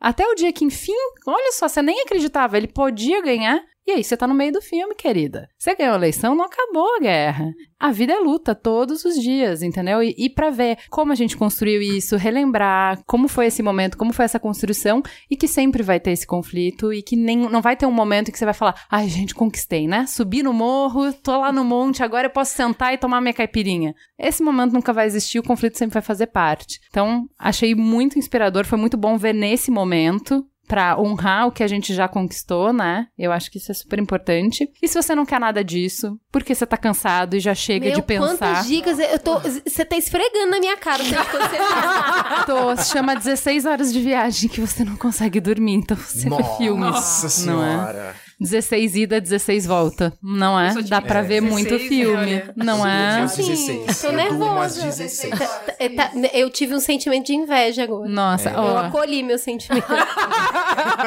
Eu tomei melatonina, eu tomei vinho, não há nada que me faça. Antes eu dormia super bem, eu- não há nada mais que me faça Verdade. dormir. Tonina, eu também tô dormindo. Não, não, tá rolando pra mim em avião, tá bem difícil. Se você tá de saco cheio, e, Juliana, não quero é, dever de casa, não quero ver nada que vai me fazer raciocinar, eu quero é desligar o meu cérebro. Tudo bem, meu amigo, também temos isso pra você. Chama The Book Club em- no original, e em, em tradução é do jeito que elas querem. Ah, gente, põe um monte de mulher maravilhosa, que tá envelhecendo me- na frente das câmeras, assim, muito obrigada, Diane Keaton, por estar envelhecendo na frente das câmeras. Jane Fonda, sua maravilhosa. Muito obrigada pelo que você tá fazendo por mim. Por mim. Porque você estar lá envelhecendo, com todo o botox que você usa, sua linda, use. Você me dá o direito de envelhecer. Muito obrigada, né? São quatro amigas que se reúnem há 20 anos pra fazer um, livro, um clube de leitura. Então elas mantêm a amizade através desse clube de leitura. E aí o filme vai contar das transformações que acontecem na vida de cada uma delas quando elas resolvem ler 50 tons de cinza. É absolutamente delicioso, maravilhoso, uma delícia. Então assim, sério, se você só quer desligar a cabeça, vai com essas tia que elas são maravilhosas. O filme é uma delícia, é bem bobinho mesmo, é pra se divertir. Recomendo, chama Do Jeito que Elas Querem. Vai lá. Marília, querido, o que, que você vai indicar pra gente? Então, primeiro, um filme que eu acho que ninguém daqui assistiu e ninguém gostou, que é o Divertidamente, que é uma aula de como os a gente... adultos deve- choram. Os adultos choram, né? Principalmente no final, enfim. Que faz todo sentido, né? De cada personagem, ali, a tristeza, a alegria, o nojinho. É muito legal. Acho que é uma aula de como a gente deve lidar com nossas emoções. Eu acho que sintetiza tudo que a gente é, conversou aqui. Não precisa ver esse pro- é, ouvir esse programa assim. Não, assista o podcast, por favor. por favor, assista. E um, em um livro, né, que é Em Busca de Spinoza, que é o Antônio Damasio, foi feito, ele que escreveu, que é um neurocientista português. Ele reescreve a partir do olhar da neurociência alguns conceitos de Spinoza, que foi um filósofo holandês muito antigo e que traz vários conceitos é, de emoções, de afeto. Ele que define, ele que traz várias dessas definições, ele faz a partir do olhar da neurociência. Então, essas as minhas dicas. Muito bom. Rodrigo, e você, querido? Vamos lá, eu não sou muito bom em fazer sinopse, mas.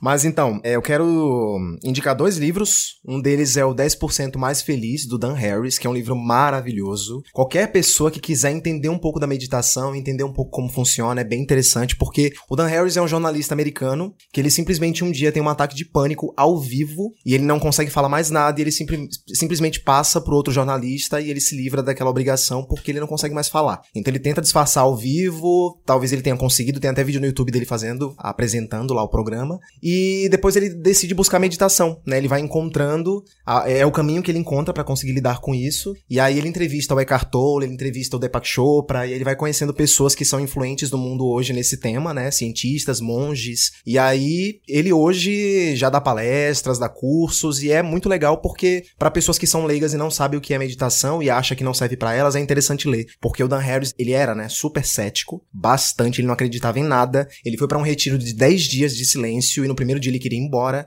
Então, assim, realmente é uma luta, é uma batalha e ele conseguiu, né? E hoje ele fala de meditação com um brilho nos olhos, né? Então é muito interessante. E o outro livro é um livro que quase ninguém conhece, que é do José Saramago, é o Ensaio sobre a Cegueira, que é um livro que eu considero, assim, fenomenal, tanto livro quanto filme, né? E é bom ver o filme também porque ele foi feito em cooperação com vários países, é Japão, tem Brasil também, que produziu o filme, é muito interessante. E é um livro que eu considero sensacional porque ele fala das relações humanas, né? As pessoas elas começam a desenvolver uma cegueira na, na cidade. É uma cegueira que é diferente da cegueira comum, porque é uma cegueira branca. Então as pessoas veem tudo como se fosse leite. E é isso que no livro ele vai descrevendo, né? Como se fosse um, um mar leitoso. E aí as pessoas elas começam a ficar dependentes umas das outras. E aí elas começam a passar por vários conflitos na cidade. A cidade fica praticamente sitiada, ninguém mais dirige, ninguém mais faz nada porque todo mundo tá cego, né? E aí se desenvolve a trama de uma maneira muito bacana, porque a gente consegue entender como as relações podem funcionar quando ninguém tá enxergando, né? Como você enxerga o outro. Você não tá enxergando. Então,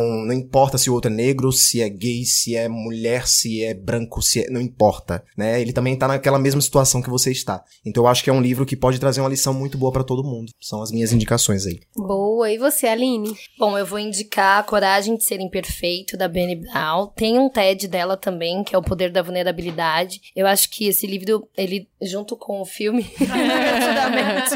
ele dá uma resumida muito boa. E este podcast? E este, E esse E o podcast, podcast, É o kit, gente, é o kit da mudança. Kit da mudança. É, Kit emocional da mudança. kit emocional. Na verdade, pra mim, ele foi muito importante no sentido de mostrar que tá tudo bem a gente viver na incerteza e que tá tudo bem a gente não ser perfeito, né, o tempo todo, que eu acho que é uma coisa que todo mundo se cobra. Eu acredito que ele traz mesmo esse olhar dela, ela traz muito da vivência dela, ela é uma pesquisadora, né, uma é, que pesquisa muito sobre a vulnerabilidade e ela enquanto pesquisa e, e passa assistente social e vai passando pela vida, ela vai percebendo também o quanto que a vulnerabilidade é que gera as conexões, né? A partir do momento em que você se coloca num lugar de tá tudo bem eu não ter a razão, é que eu me conecto com o outro, me conecto emocionalmente com o outro, e é a partir daí que os conflitos não precisam mais ser combativos, eles são de troca, porque não tem mais quem tem razão, tem duas pessoas ali se conectando. Então eu acredito que é o kit assim incrível, tudo que foi indicado. e esse aí é pra colocar o lacinho por Sim. cima agora. Muito bem, obrigada, gente. Foi maravilhoso ter vocês aqui. Muito, muito obrigada por terem vindo, compartilhado tanto conhecimento com a gente, experiência. Foi muito enriquecedor. Fala que te escuto. Vamos pro Fala Que Eu Discuto. Evidentemente que a Cris foi lá amamentar o Amos, né, gente? Vamos num soft opening. E eu chamei a ajuda das maravilhosas Maíra, né, que sempre nos ajuda nas pautas, nos e-mails. Fala aí, Maíra, se Oi, apresente gente, aí. tô aqui de volta. Quem é, tá nos melhores ouvintes tá sempre conversando com a Maíra, né? Embora eu assine Ju e Cris. Revelado não, o segredo. Não fala isso, não fala isso. Ju, Cris, Jaque e Maíra. É. E a Jéssica, que faz os nossos vídeos que vocês já estão apaixonados, que vocês amam e que todo mundo quer mais, sempre mais. Olá, pessoal. Eu não tava no Melhores Ouvintes. Olha, isso é uma falha grave. Revelação. Gente, rancor, hein? Maíra me Meu colocou Deus do hoje. céu, depois de falar de sentimentos, ela vem com esse aí que tava guardado. Estou com ódio. Olha, sabe o que, que é isso? É a bola de basquete vindo à tona. Nossa. Então vamos lá, vou começar com a Karen, que é mastologista. Nos escreveu uma mensagem tocante para contar que ouviu o programa sobre câncer de mama, ajudou ela a dar um passo importante dentro da sua atuação profissional. Ela disse que é uma pessoa extremamente tímida e que o episódio a transformou de forma arrebatadora. Vamos lá, porque ela diz: Eu odeio estar em frente a uma plateia, mas a forma como vocês abordaram o tema, ao lembrar mamileiros sobre a importância de ter empatia com aquela mulher que está enfrentando essa batalha que vocês conseguiram me nocautear e virar uma chavinha aqui dentro de mim. Fui convidada a falar sobre Outubro Rosa em uma empresa de TI nessa semana. Se não tivesse ouvido o episódio, certamente iria inventar uma desculpa para não ir. Só de pensar em estar em frente de um auditório já me dá um frio na barriga. Só que dessa vez eu tinha que ir. Tinha ir porque eu ouvi o Mamilos 167. Venci o frio na barriga e o instinto de dizer não e aceitei o convite. Lá fui eu com as mãos geladas, a sensação de que a voz não iria sair e as pernas bambas. Chegando no auditório, a maioria do público era formada por homens. Pensei, e agora? Como eu vou falar sobre uma doença que acomete majoritariamente mulheres para homens sem que eles pensem? Ah, legal, mas por que eu preciso prestar atenção aí nessa japinha? Eis que baixo o espírito mamileiro e, além da prevenção, decido tentar fazer o que esse podcast faz de melhor: criar repertório e pontes. Me dirigi a um dos engravatados e perguntei para qual time ele torcia. Sim, falei de futebol no meio de uma palestra do Outubro Rosa. Ele era palmeirense, então perguntei como ele se sentiria se tivesse que usar a camiseta do time todos os dias, 24 horas por dia. O que ele acharia se toda a primeira leitura que fizessem dele fosse dele ser palmeirense. Depois propus que ao invés da camiseta do Palmeiras, ele fosse obrigado a usar a camiseta do Corinthians. Eu proporia Nessa- do São Paulo. Nessa hora saiu um grito de nunca bem alto. Ele respondeu que odiaria passar por qualquer uma dessas situações. Então, a Diva Lauer, que baixou em mim naquele momento, falou: Pois é, é assim que muitas vezes as pacientes que estão passando por um tratamento quimioterápico se sentem. Deu pra sentir o auditório parar de respirar por alguns segundos e perceber que eu havia conseguido. Acho que consegui criar repertório para aquelas pessoas. Acho que consegui lembrar aquelas pessoas de terem empatia e não simplesmente pensarem: Ai, tadinha, tá tratando um câncer. No final, consegui vencer o medo de falar em público, consegui atrair a atenção de um público que não é o público-alvo do Outubro Rosa e sair com a satisfação de dever cumprido. Mamilos, meu muito obrigada por me obrigar a criar pontos pelo mundo. Ai, meu Deus, que orgulho! Muito bom, muito bom. É muito demais. Melhores ouvintes, não é? É, Vai lá, curti. Maíra, brilha. A Júlia fez um texto lindo para falar dos dias após o primeiro turno das eleições. Querido mundo, os últimos 11 dias foram muito difíceis para mim. Senti muito medo e me vi completamente paralisada por conta dele. Medo por ser reconhecida por quem eu sou, mulher e lésbica. Foram muitos relatos de violência cometidos à comunidade LGBTQ+.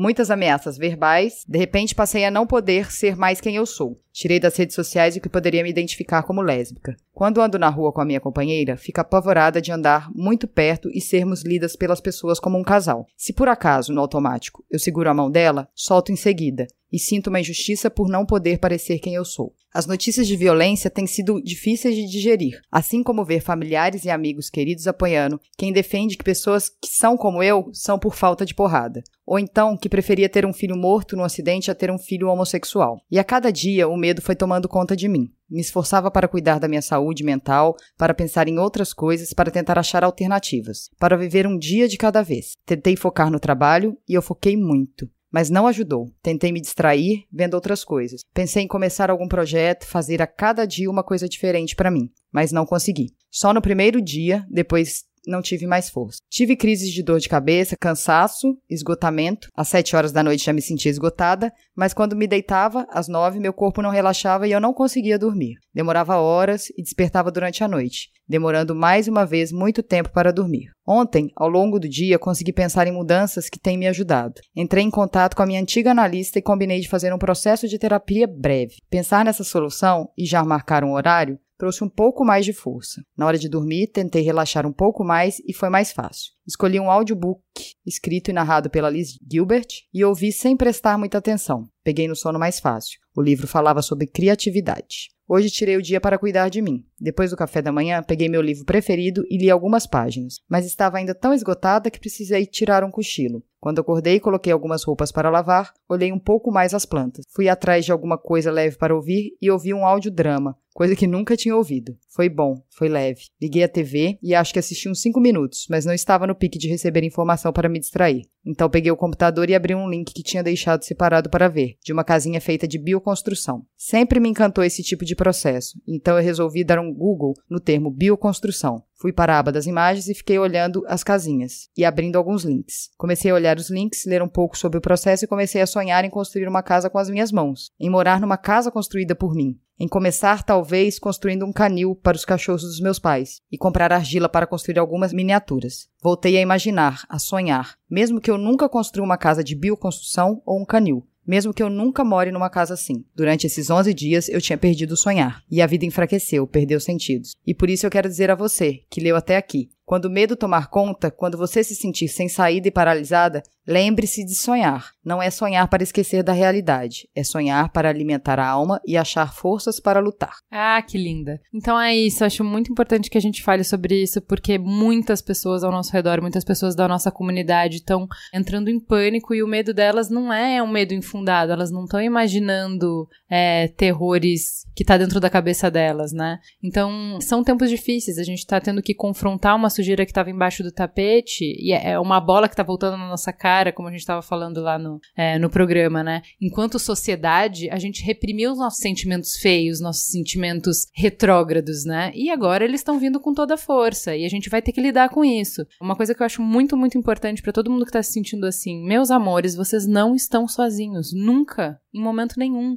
Tem muita gente que faz parte dessa caminhada com vocês. O único motivo para essa reação tá tão forte é o tamanho do avanço que a gente já fez. Isso incomoda, isso vai incomodar, isso vai gerar um conflito. Vocês não estão sozinhos. Esse movimento só existe porque tem muita gente que pensa como vocês e que está disposto a defender vocês. Então, é, vamos junto. De novo, sempre é, é, é o bordão que a gente mais fala. Vamos juntos. Vocês fazem parte de uma comunidade grande, de uma comunidade que está disposta a se erguer para defender vocês em todos os aspectos precisos, todos os aspectos necessários. Vocês não vão ficar abandonados à própria sorte, vocês não vão ter que se defender sozinhos. Nós estamos todos juntos. Tem um poema do Fernando Pessoa que é maravilhoso, não sei o nome dele, tem um Google, que diz: Eu tenho uma espécie de dever, de dever de sonhar, sonhar sempre. Googlem e leiam todo, é maravilhoso. A Betânia tem vários que ela declama nos shows dela, mas esse é especialmente para esse momento. É nosso dever sonhar e construir um futuro de acordo com o que a gente sonha. Isso aí. A Maria Talita se classifica como bem juvenil no podcast, pois nem sabia o que era um podcast há um mês, e diz que ainda tem em sua bagagem poucos programas ouvidos. Ela divide conosco a mensagem de uma amiga que estava desesperada com o que chama de possibilidade de dias muito sombrios. Ela foi ameaçada pela opção sexual. A única coisa que consegui dizer foi: sinto muito, vai dar certo, e escuta esse podcast. Uma semana depois, ela mandou esse áudio. Cara, tô muito emocionada agora, porque acabei de escutar todo o podcast dos Desafios da Democracia e fiquei muito emocionada porque é incrível ter descoberto através de você esse podcast e eu ter dado crédito de conhecer. Quero dizer que te amo muito. No fim de sua mensagem, ela resume tudo o que sente. É uma emoção de se sentir acolhida pelas palavras de desconhecidos através de fones de ouvido, e sente amor de saber que um, um, projeto tão lindo ajuda os semelhantes. E ela continua: Enfim, estou muito agradecida, e que, parafraseando Carl Sagan, diante da vastidão do universo, é um prazer imenso dividir o planeta em uma época com vocês, mamileiros. Por último, sobre as indicações do programa 166, Essa Tal Felicidade, faltou indicar um documentário que fala sobre tudo o que foi dito. O nome é Happy e tem na Netflix. O Thiago escreveu para contar que não teve estômago para terminar de escutar o último programa, Quem é o Eleitor Brasileiro 2. Aí ele conta pra gente um pouquinho o que ele sente. Acabei de votar, estava escutando o podcast, mas gay que vota em candidato abertamente homofóbico, não dá. E ainda tem o um moço que fica falando da família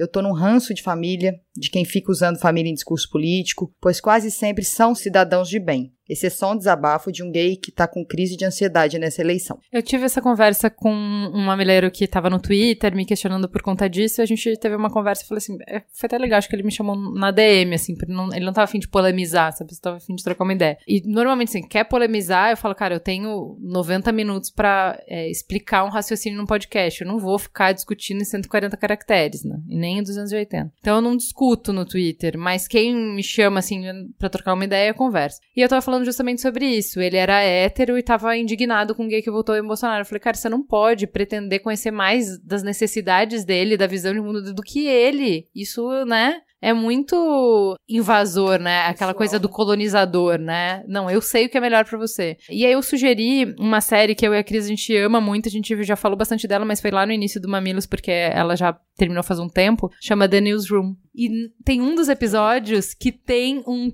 um cara que é gay que vai no programa defender os republicanos. Hum. E a McKinsey fica doida. Como é que você pode? É a mesma reação que vários ouvintes têm. Como é que você pode? Porque você não pode. E, cara, ele arrasa com ela. Ele dá uma, uma explicação maravilhosa. Tipo, você é muitas coisas. Você não é uma coisa só, entendeu? Tem a grande Enfim. polêmica da Hannah Arendt também, né? Do ponto de vista objetivo, defende o cara que conduzia as pessoas aos campos de concentração, né? Ela, como judia, foi cobrir como jornalista e ela defendeu nas mais altas cortes que a pessoa estava alienada porque ela estava fazendo a função dela, cumprindo uma função de empregado. E ela sofreu retaliações mundiais, assim. E é uma pessoa que tem um papel super importante na história, uhum. né? E ela olhou, é, é só uma faceta dela ali, né? Cada um de nós somos diversas facetas, então acho que. É. E para finalizar a mensagem da Fernanda, de mudança de visão de mundo. Ela se descreve: Tenho 39 anos, sou casada há 16 anos, tenho uma filha de 13 anos. Sou professora há 20 anos nos ciclos Fundamental 1 e 2.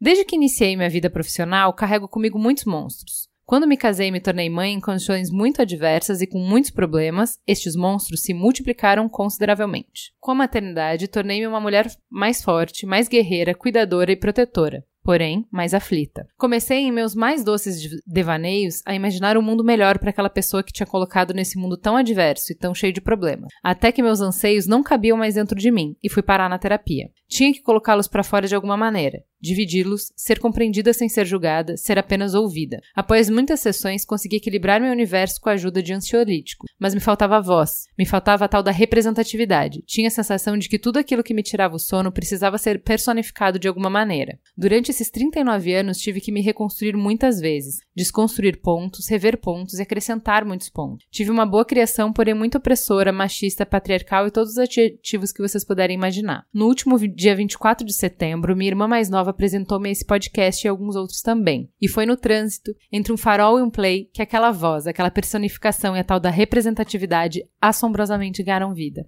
E os 20 primeiros minutos do episódio Suicídio na Adolescência me fizeram parar o carro em um posto de gasolina e chorar. Chorar desesperadamente, porque todos os meus monstros tinham ganhado vida e voz. Tudo que eu trabalhava na terapia de forma incessante e tentava argumentar com as pessoas do meu convívio estava ali, saindo pelas caixas de som do carro. Cheguei em casa e mantive um silêncio descrito pelo meu marido como perturbador. Algo acontecera. Munida com um celular e fone de ouvido, fui para minha cama e ali permaneci com os olhos inquietos e ouvi mais três edições. Quando voltei desse transe, a madrugada já estava bem adiantada. Resolvi dar um tempo e fui dormir. Acordei mais silenciosa ainda e com os dedos desesperados fazendo mini resenhas e apresentando o belíssimo trabalho de vocês que deram um novo significado à minha vida e luz aos meus argumentos. Diretora, coordenadora, pais de alunos, vizinhos, grupo da família, não sobrou um. Claro, depois de muitos agradecimentos à minha irmã, precisava contar isso a vocês. Vocês promovem uma narrativa clara, íntegra e conseguem fazer isso com tanta propriedade que chega a ser assustador. Em tempos de tanta polarização, consigo agora enxergar uma luz no fim do túnel. Consigo nortear meus pensamentos e compartilhá-los de uma forma fácil, sem aquelas grandes discussões acerca de tudo ou coisa nenhuma. Muito obrigada de coração e parabéns pela belíssima prestação de serviço que fazem. Donas e proprietárias do meu coração. Como sou de São Paulo, juro estar sonhando com o momento Faustão.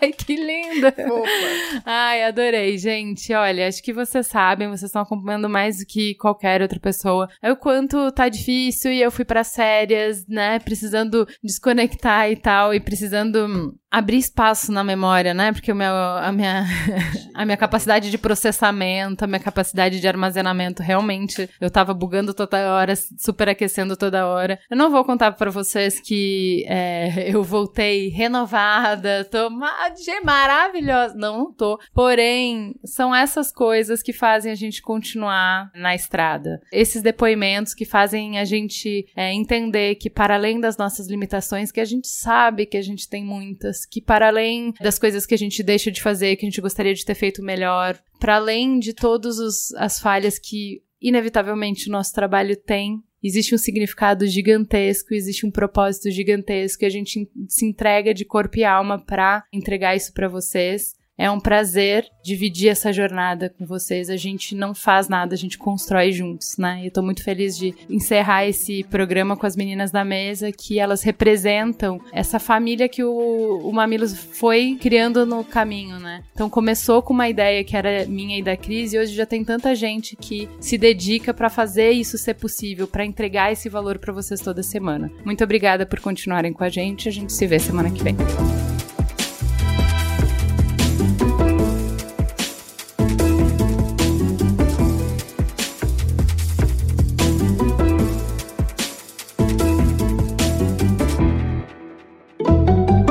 Mamilos. Jornalismo de peito aberto.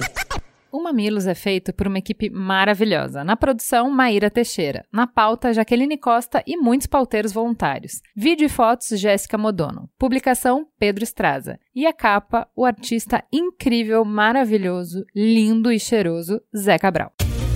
Este podcast foi editado por Caio Corraine.